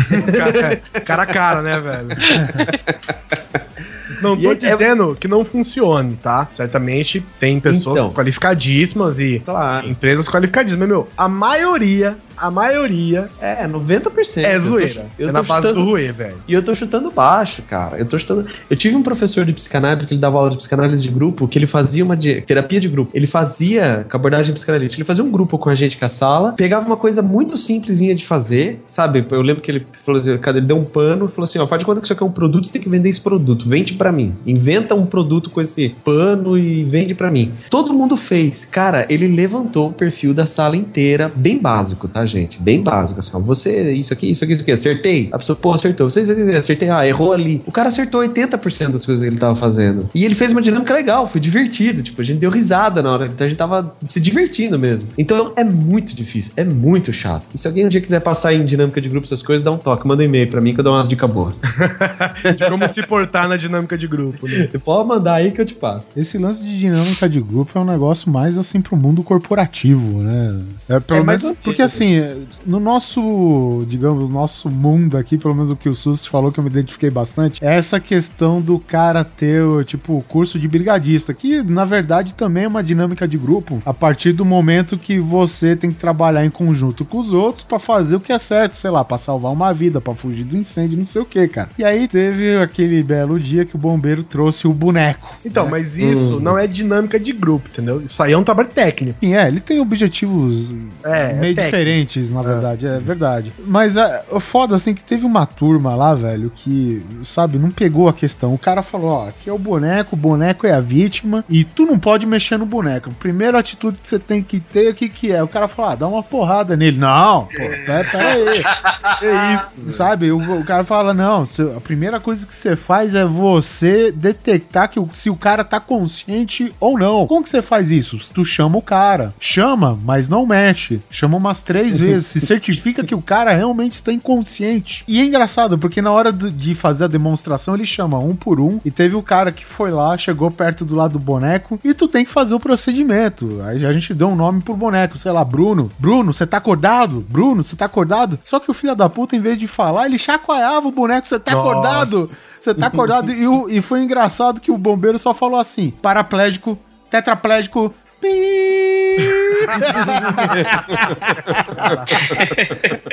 Aí isso aí funciona. É, e, teve uma, Então. e teve uma outra lá que foi, também foi da, da brigada de incêndio, né? Que o cara, porra, fez um curso o dia todo, um curso completo, mexeu no hidrante, desenrolou mangueira, ligamos o extintor, ligamos a mangueira, jogamos água na puta que eu parei, apagamos é, fogo em bujão de gás e o caralho. Aí chega, né, depois de 20 horas de curso, o cara chega pro, pro cara que ficou de brigadista e aí, o que que tu aprendeu hoje? Pegou fogo, o que que tu faz? Aí o cara, corram pelas suas vidas! Salve-se quem puder!